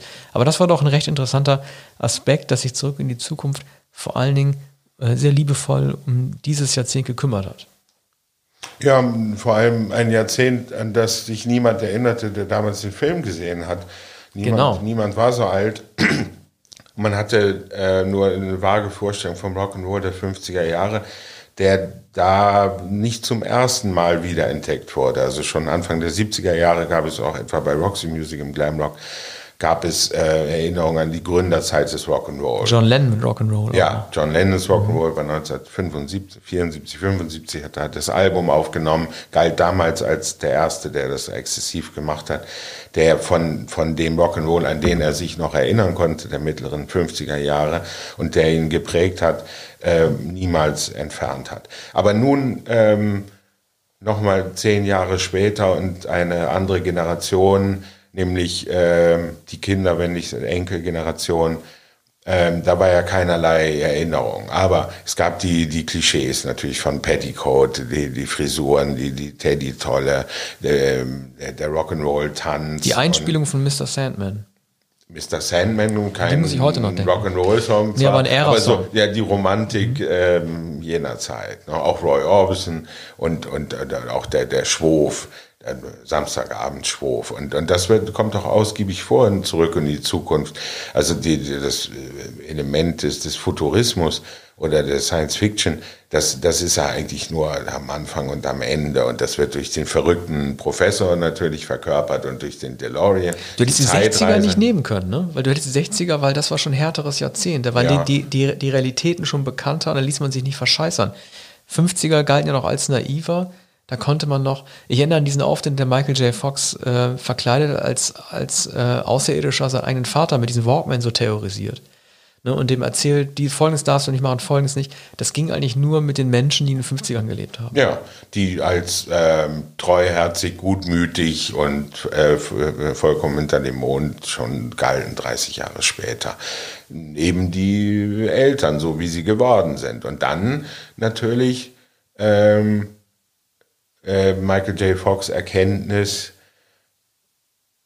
es gab die, der Vater war auch wild oder sein Vater war nicht wild, aber es gab andere Wilde, es gab die Bullies und es gab wie in ähm, äh, Rebel Without a Cause, es, es gab, gab den Bösen, den Provokateur und es gab den Außenseiter, der, der sich zu erwehren hatte. Einer der So besten immer Rollennamen, Biff Tannen. Genau. Einer der Biff. besten Namen, die es gibt. Ja, Biff. und durch den, durch den Namen Biff war natürlich schon äh, vorgezeichnet, war gleich erkennen, ist gleich erkennbar, äh, was das für einer ist. Nämlich ähm, einer, der ähm, Ärger verursacht und ähm, gegen den man äh, nicht ankommt. Und der eine Gang hinter sich hat und äh, der auch die Mädchen abbekommt. Und da, damit ist äh, Michael J. Fox natürlich in äh, der Rolle, die ihm immer zukommt. Ne? Er hat das Skateboard und den Rucksack und, und er will äh, in Frieden gelassen werden. Und er kann aber in Frieden nicht leben, weil der Biff kommt. Und er ist in der Lage, die Groteske auch darzustellen. Also die, es gibt ja Testaufnahmen auf YouTube, die äh, Eric Stolz, ne, über den wir vorhin äh, die Maske gesprochen haben, zeigen, der, dem es nicht gelungen ist, ähm, sowohl mimisch äh, als auch von der Sprache her, die Absurdität des Ganzen, des Zeitreisenden, der auf seine eigenen Eltern trifft, darzustellen. Also das war eine gute Entscheidung. Mir tut es immer so leid, wenn man so Leute nachträglich irgendwie äh, aus dem Film dann rauswirft nach einigen Wochen, wenn man merkt, dass es irgendwie nicht funktioniert. Denke nur an Harvey Keitel in Apocalypse Now. Aber es war die richtige Entscheidung äh, von Zemeckis und Spielberg, da auf Michael J. Fox zu setzen. Ja, denn er hat auch genau die Windjacke oder diese Seefahrer Plusterjacke. Football- Ja. Äh, Und, und die Jeans. Also der hat gen, genau diese Jeans, die man dann, also die jeder tragen wollte in, den, in den mittleren 80er Jahren. Mhm. Aber und, die Retro-Schiene hat nicht immer funktioniert. Also äh, ich fand Teil 2, ähm, wo es 30 Jahre in die Zukunft geht, also hier 2015, teilweise noch sehr kreativ. Also alle reden über die selbst äh, zugehenden Nike-Turnschuhe und die Hoverboards und diese Mode, dass man irgendwie die Hosentaschen nach außen trägt. Aber als sie dann mit dem dritten Teil äh, versucht haben, wieder einen retro-romantischen Film zu drehen, der diesmal im äh, dr ähm, dritten Westen, ich sagen, im wilden Westen spielt, da ging die Rechnung nicht mit auf. Das war kein gelungener Film. ja, das war als Momenschanz erkennbar. Kostümparade. Ja, es war zu, war zu abgeschmackt, ne, weil es ja auch diese Western-Parks gibt und ähm, also die äh, falschen Fassaden und, und diese Kulissenstädte und, und Geisterstädte und äh, Westworld, zunächst der Film Anfang der 70er Jahre mit Joel Brenner, heute auch die Serie. Aber so, da war die Kulissenschieberei erkennbar und der Momenschanz, dass, äh, dass dieses Konzept fortgesetzt werden sollte. Man, man hätte es dann noch ähm, fortschreiben können in äh, zwei, drei anderen Genres möglicherweise. Äh, aber Jugendfilm war es ja schon, 50er Jahre Film, nostalgischer Film, so. Und äh, Michael J. Fox in immer anderen nach diesem Prinzip der Zeitmaschine von H.G. Wells, ihn immer in andere äh, Umfelder und Welten zu versetzen, das war wahrscheinlich die Absicht. Du weißt ja, die wollten ursprünglich anstelle des DeLorean-Autos einen Kühlschrank nehmen als äh, Zeitreisegerät, was natürlich dem Film nicht nur eine andere Dynamik gegeben hätte, sondern eine Nulldynamik, denn es wäre keine, es wäre keine Rasanz, äh, Rasanz mehr drin gewesen, es wäre praktisch nur, nur noch daran bestanden, dass jemand eine Tür aufmacht, ein Licht herausscheint, man reingeht, das Ding zumacht und es gäbe überhaupt keine Action mehr. Nicht mehr diesen Kirchdom, wo dann irgendwie die Kabel dran verbunden werden müssen. Ja, und so. und dieses Spannungsmoment Geschwindigkeit. natürlich. Und die Inszenierung mit dem Kirchturm, mit dem Blitzeinschlag. Und die Libyer nicht zu vergessen. Die Libyer kommen doch am Ja, Anfang dem Libyer kommen auch noch, ja, VW-Bulli genau. und Ja. erschießen Doc Brown. Die ja nicht fehlen durften. Die größten Bösewichter Ronald Reagans, ne? Äh, Ja, Ronald Reagan hat ja die Libyer richtig auf dem Kieker gehabt, da gab es ja auch die Attentate und so weiter, ist ja auch verständlich. Das war aber so ein grotesk satirisches Element wahrscheinlich Ja. in den Hollywood-Filmen. Sie konnten das ungestraft machen, obwohl wahrscheinlich die Filme auch in, äh, in, in Asien oder in, in, im Vorderen Orient äh, gezeigt wurden. Mm, Dennoch äh, wurde das ganz bestimmt nicht inkriminiert, sondern das war eine sozusagen immer ein Running Gag in den Ja, Filmen. naja, du kennst doch Zeit. die berühmte, äh, die berühmte Rede Ronald Reagans gegen ähm, Gaddafi, als er sein, sein komplettes Hollywood-Können äh, in einen Satz gelegt hat. Ne? Er hat ja gesagt, Colonel Gaddafi counted on the Americans to be passive. He counted wrong. Dann hat er alles drin gesagt und zum Gegenschlag ausgeholt. Eine der größten Reden der 80er Jahre. Ja, und das wurde wahrscheinlich vom Hollywood-Kino aufgegriffen oder die, die Schurken mussten jedenfalls ja nicht aus dem Vorderen Orient, sondern aus dem nördlichen Afrika kommen oder aus dem arabischen Raum. Äh, das, das, das war da damals der Feind. Nur dennoch seltsam eine, eine solche Denunziation und, und das so in verschiedenen äh, Komödien äh, das vorkommt. Du, du hast mich darauf aufmerksam gemacht, damals äh, hat, man- hat man gar nicht so genau darüber nachgedacht. Mhm, wie die Was- was Iraner sind in das? Sind das. Musulmanen Ja. oder was? Naja, jedenfalls irgendwelche Schurken, die, die von, äh, von anderswo herkommen. Europäer waren es jedenfalls selten. Ne? Und wenn, dann natürlich Italiener. Ja, das hatten wir bei John Landis und Into the Night mit den Iranern ja auch gehabt, über die wir in der letzten Folge gesprochen haben. Wir haben beide noch, weil wir gut in der Zeit sind, würde ich sagen, beide noch einen Film gut. Äh, willst du anfangen oder soll ich anfangen? Über welchen Film soll ich sprechen? Die Farbe Lila. Wie du möchtest, Die Farbe okay. Lila. Ähm, ja, auch ein prägender Film de, des Jahres 1985 von Steven Spielberg, äh, der nach dem Roman von Alice Walker gedreht wurde, der erst drei Jahre vorher überhaupt ähm, äh, veröffentlicht wurde. Und äh, Spielberg hat also sehr schnell ähm, die Rechte gekauft, das Drehbuch schreiben lassen. Quincy Jones hat, hat die Filmmusik geschrieben. Und ähm, die Ambitionen bei diesem Film ähm, ist ähm, sofort erkennbar. Also man wusste damals schon, das ist ja etwas, ein, äh, ein Film, ähm, mit dem Spielberg sein Prestige und sein Glück äh, verbindet und mit dem er seine ganze Kunstfertigkeit äh, zeigen wollte. Spike Lee würde ausflippen heutzutage, wenn ein Weißer dieses Material Ja. verfilmt. Äh, Ja, und, und aber gerade dieses Wagnis oder die, diese möglicherweise Anmaßung, nun darf natürlich auch ein, ein weißer Regisseur einen, einen Roman von Alice Walker verfilmen. Aber mh, da war eine gewisse Skepsis. Wurde dann aber, das Wagnis wurde insofern belohnt, als der Film für elf Os Oscars nominiert wurde. Spielberg wurde anerkannt als ähm, seriöser Regisseur, wobei äh, diese ohnehin, äh, sagen wir, reichlich äh, grell aufgetragene, auch sentimentale äh, Geschichte ähm, auch ähm, mit einigem Kitsch äh, versehen wurde. Ähm, Whoopi Goldberg ist ähm, sehr überzeugend, hat dann ja auch eine entsprechende Karriere gemacht, allerdings eher als Ulknudel in Klamauk. Oscar in Ghost. Äh, für Ghost, ne? 1990. Gar nicht Oder? so lange Ja. später, aber man, man, man, Medium. man hatte darauf spekuliert, dass Goldberg für, für äh, Color Purple den Oscar bekommen müsste, sollte. Ist natürlich nominiert worden. Danny Glover. Oscar, äh, Entschuldige, Mhm. kurz, apropos Oscar, findest du es nicht komisch, dass, ähm, irgendwo nachvollziehbar, aber ich meine, Spielberg hatte zum ersten Mal, ähm, seit 1974 Sugarland Express mit John Williams als Komponisten zusammengearbeitet und hat jetzt auf Quincy Jones zurückgegriffen. Er wollte also alles richtig machen. Ja. Er wollte mit den entsprechenden Leuten zusammenarbeiten, aber Quincy Jones war doch ehrlich gesagt 1986 auch schon ein Weißer. Also er war in Vorbereitung zu Bad, einem Album, das nicht weißer hätte klingen können, wie schätzt du das ein? Äh, War, war er eigentlich mehr ein Supervisor, ein Musical Supervisor oder hat er tatsächlich komponiert? Naja. Oder war er erst ein Kurator zeitgenössischer schwarzer Musik damals für den Score? Ja, das war ja ganz bestimmt, nachdem er Thriller äh, von Michael Jackson produziert hatte, nachdem er der berühmteste Produzent der Welt war. We Are the World hat er auch gemacht, ne? 85. Ja, das war im selben Jahr. Also der war der populärste, der berühmteste, der beste, der zu bekommen war. Sicher eher Kurator, aber natürlich, er konnte Musik schreiben, er konnte Songs schreiben, er konnte arrangieren und, und hier kam es vor allem auf Atmosphäre an. Ähm, Spielberg hat insofern auch alles richtig gemacht. Oprah Winfrey spielt, spielt eine Rolle. Lawrence Fishburne, später zu einigem Ruhm gekommen, kurze Zeit als Hauptdarsteller, später dann als äh, auch etwas problematischer äh, Nebendarsteller, aber so immer brutale äh, Figuren.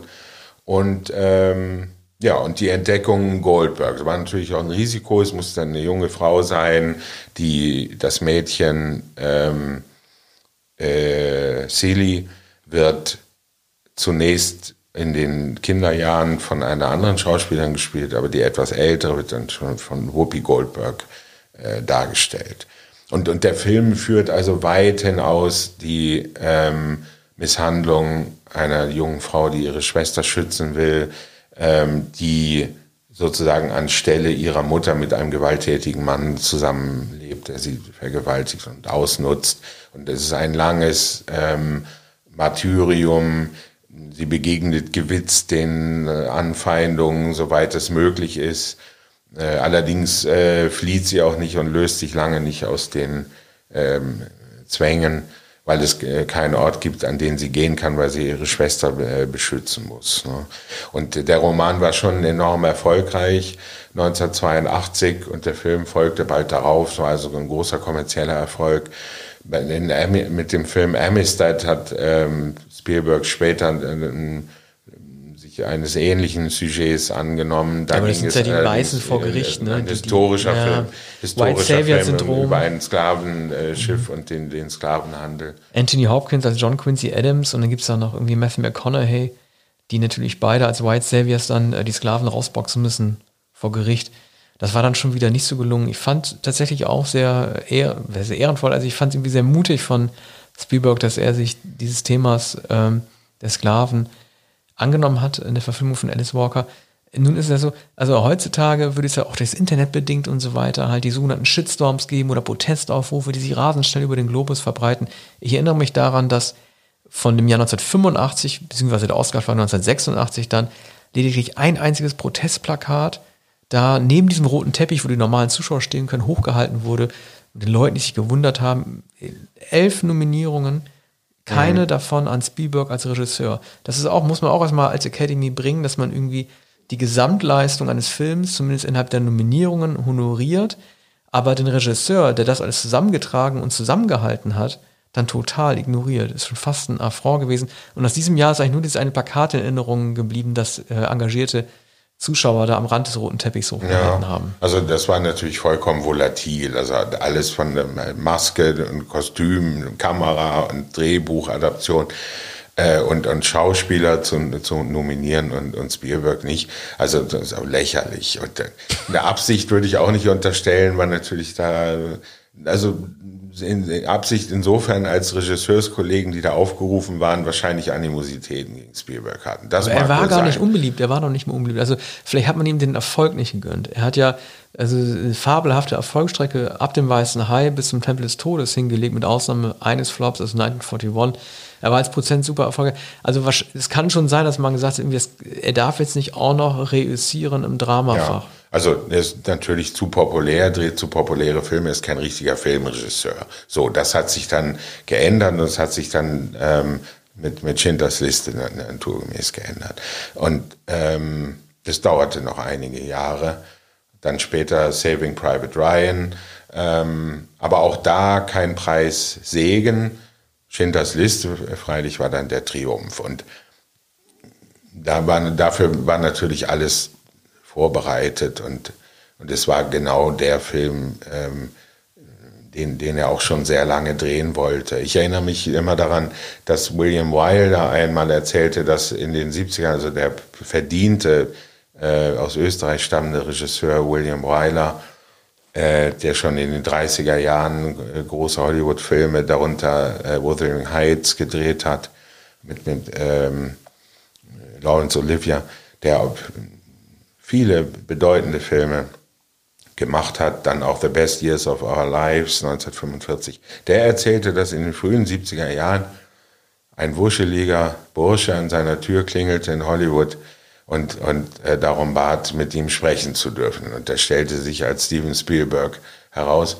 Und er bat den Jungen herein und, und, und erinnerte sich später daran und, und, er, und sagte, der wollte wirklich alles wissen. Er kannte all meine Filme. Ich habe so etwas noch nie erlebt.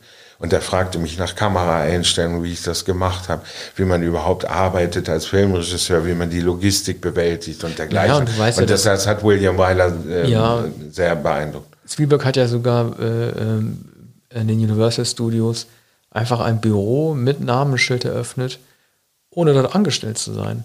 Der hat einfach einen leeren Raum gefunden und dann gesagt, den besetze ich jetzt einfach und packt dann irgendwie so, wie man das in diesen Office-Filmen immer kennt, wenn so diese Büroletter neu an die Glastür geklebt werden, hat er sein Steven Spielberg-Büro dann dort eröffnet. Und das war noch, ich glaube, bevor er ähm, fürs Fernsehen entdeckt wurde, noch, vor Duell, hat er schon einen Weg gefunden, sich da irgendwie reinzuschmuggeln. Ja, das Studiogelände, auf dem Alfred Hitchcock dann nicht mehr saß. Hitchcock hatte immer Angst, sein Bungalow zu verlieren. Und ich glaube, er hat ihn noch bis zum Ende behalten, also bis zu bis Stoffpuppe ins Fenster 1976. Ja. Ja. Aber äh, das war immer Hitchcocks Sorge, nicht mehr diesen Bungalow zu haben mit dem, mit dem Vorraum und der Sekretärin und, und dem, dem, äh, dem Tee, der serviert wurde und den Muffins und, und all den Leckereien, die er den ganzen Tag da zu sich nehmen konnte. ne? Und auch diesen Status nicht mehr zu haben. Denn das war natürlich dann das Entscheidende, dass man auf dem Studiogelände, da, da wo die Schreibsklaven in den äh, Büros saßen, dass man da seinen eigenen Bungalow hatte. Und außerdem äh, hätte Hitchcock nicht gern die ganze Zeit zu Hause gesessen. Das war dann in seinen allerletzten Jahren.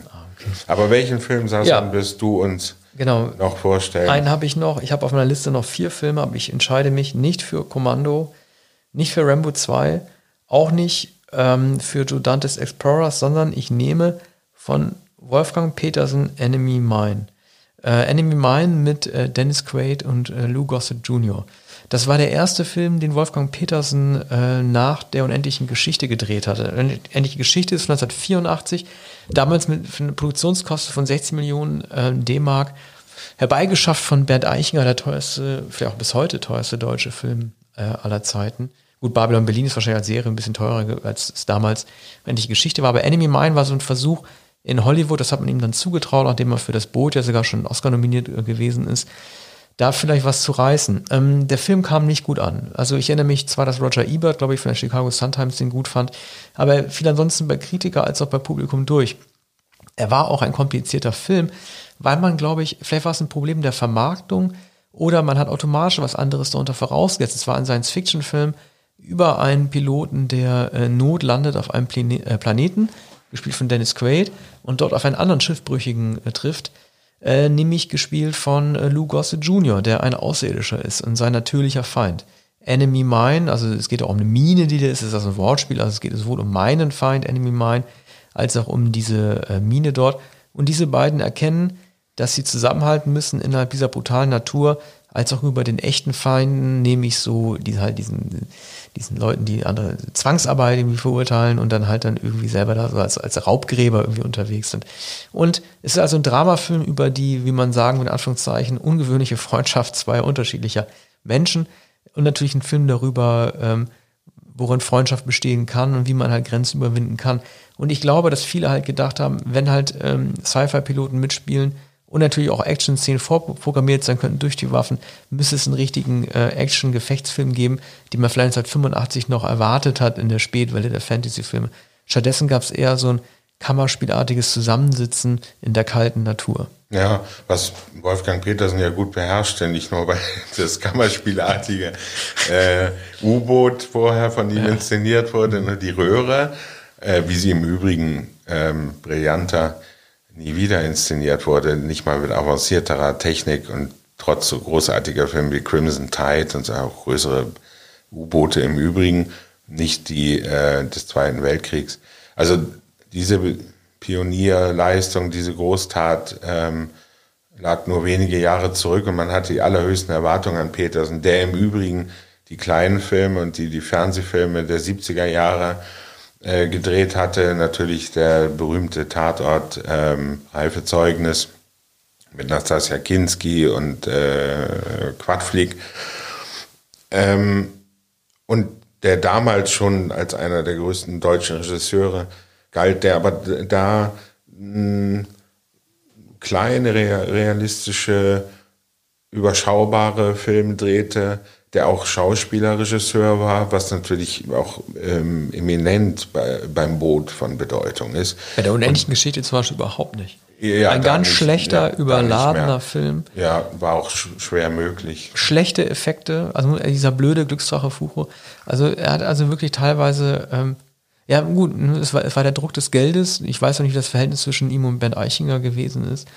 Aber ähm, Atreo, Bastian Buchs und diese, diese ganze Versuch, ein sehr dickes Buch auf unter zwei Stunden zu komprimieren, was man in den 80ern noch tun musste, was man später nicht mehr tun brauchte, weil die Filme wie Herr der Ringe oder Titanic einfach auch die Drei-Stunden-Grenzen überschritten haben.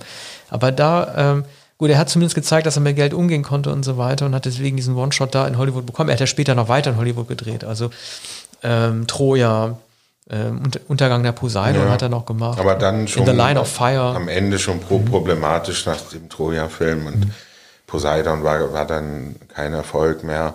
Also es war, es waren einige Jahre mit fragwürdigen Filmen wie äh, Air Force One, ähm, mit, mit denen er ja sehr erfolgreich war. Ja, Air Force One und, und er hat äh, The Perfect Storm gedreht mit, mit George Clooney, den, den äh, Boots- und, und Sturmfilm. Aber In the Line of Fire war okay. Ja, das, John ist, Malkovich ja, das und, ist sicher. äh, Eastwood. Ja, ist ein Genre-Thriller. Das letzte Mal auch, glaube ich, dass Eastwood für einen anderen Regisseur gedreht hat, oder? Könnte sein, weiß ich nicht. Ja, Anfang könnte sein. 91, ja, 94. War schon so. fast ungewöhnlich. Es bot ihm die Gelegenheit, da Klavier zu spielen. Er kann ganz gut Klavier Mhm. spielen, auch kom komponieren äh, und, und spielt da so melancholische Jazzballaden in Der hat Petersen garantiert voll reingeredet. Ja. Die ganze Zeit. Ja, Kann ich mir richtig vorstellen. Aber der Film ist dennoch gelungen Malkovich. So ein sehr straffes Drehbuch, absolut überzeugende äh, Geschichte, weil natürlich immer die Bedrohung äh, des, des Attentats aus dem Hintergrund da ist. Und, und, und das hat Petersen straff inszeniert, ähm, wie er das sehr gut kann. Weil Enemy Mine ist, ist so merkwürdig in der Anlage. Diese, also natürlich Freundschaft funktioniert immer. Shawshank Redemption muss man nicht erwähnen gibt so viele andere Filme. Früher waren es ähm, äh, Tony Curtis und Sidney Poitier, die aneinander gekettet waren. Ähm, solche Art Filme gibt es natürlich viele, aber hier eine sehr ungewöhnliche Besetzung keine großen Stars zu der Zeit. Und ähm, etwas erinnert mich die Mine an Outland Rock, Science-Fiction-Film Sean Connery von Peter Hyams von 1980. Da war die, diese außerirdische Mine ähm, äh, in dem Film. Und ähm, Arbeiter, die unter Drogen gesetzt werden, damit sie unter diesen brutalen Umständen überhaupt arbeiten können. Und sie werden aber dann wahnsinnig durch die Droge, die ihnen verabreicht Ein Film wird. über die 70er im Spät, also Ja. ist 1980, ne? Ja, ja. Im 80er gewann nach 79, Star 80. Wars. Der Versuch, Peter Hyams hat einen Film gedreht, der eigentlich im Grunde genommen so ein, so ein äh, Ölkrisenfilm der 70er oder so ein Ausbeutungsfilm, so wie der King Kong-Film von 76 ja auch ein Film war über, über, über Wirtschaftskrise, in so einem Science-Fiction-Gewand gepackt. Ich meine, ich fand es bei Enemy Mine halt irgendwie als Kind so schwer verständlich nachzuvollziehen, dass der Pilot, der Außerirdische von Lucas Junior, ähm, ein, ich, also er war ein Außerirdischer, der ein Kind kriegen konnte. Es war sozusagen eine außerirdische Kultur, wo halt nicht Männer und Frauen, so wie bei den Humanoiden, so aufgeteilt sind, dass eine Frauenkinder kriegen können, sondern er auch. Und das war die große Überraschung des Films, dass er schwanger ist und ein Kind bekommen hat, was Dennis Quaid dann irgendwie auch zum quasi Co-Vater gemacht hat, äh, weil ja die Figur des ähm, Außerirdischen ja stier sterben wird und er zum neuen Vater wird.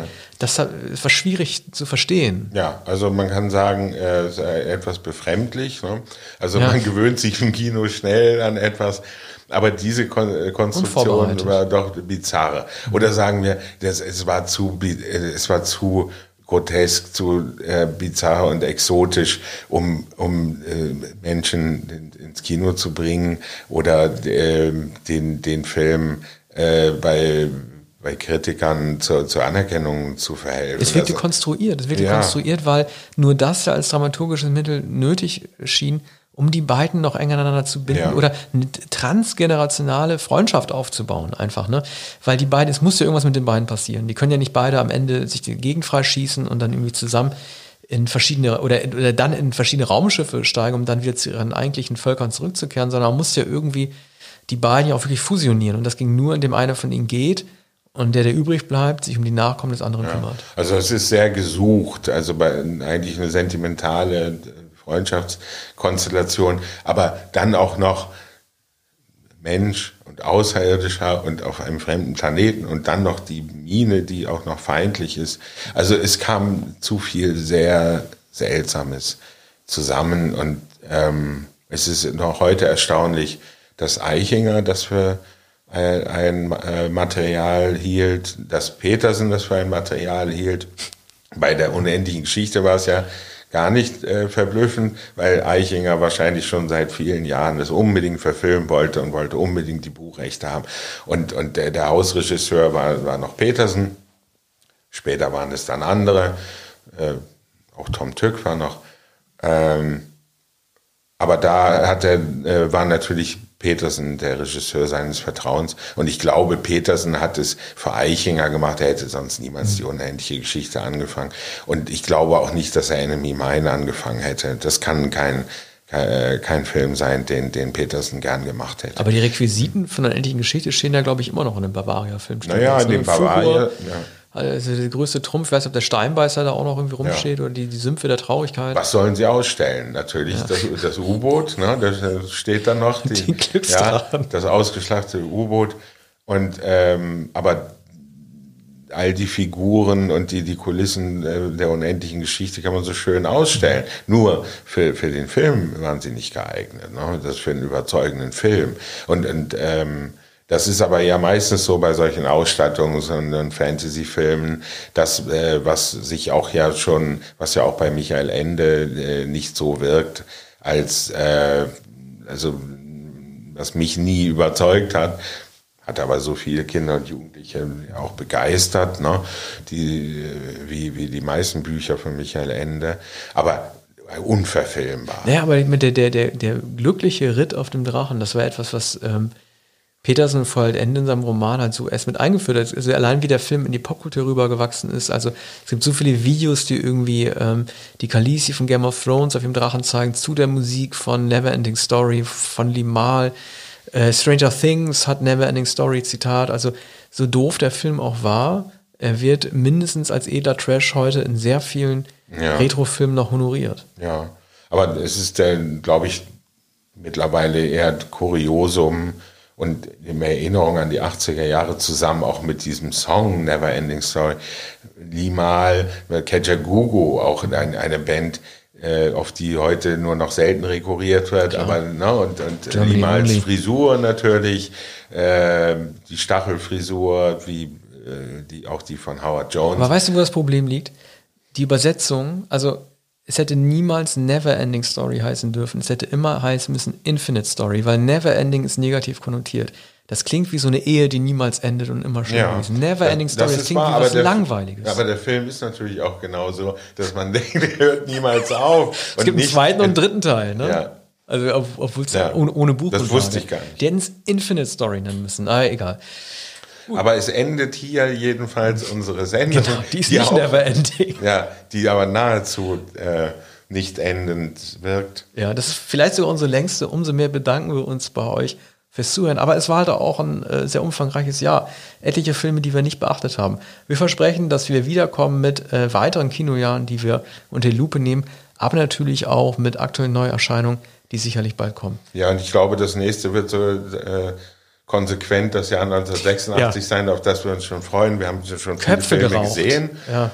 und ähm, äh, werfen uns schon die Filmtitel Absolut. Da gibt's äh, an, Highlights den, an den Kopf und haben, äh, sind äh, inspiriert. Wie immer, bitte sagen Sie uns, ähm, welche Jahrgänge Sie besprochen wissen Unbedingt. wollen oder äh, andere Anregungen für Themen für die nächsten Ausgaben. Absolut. Vielen Dank fürs Zuhören. Ja, bis zum nächsten Mal. Tschüss.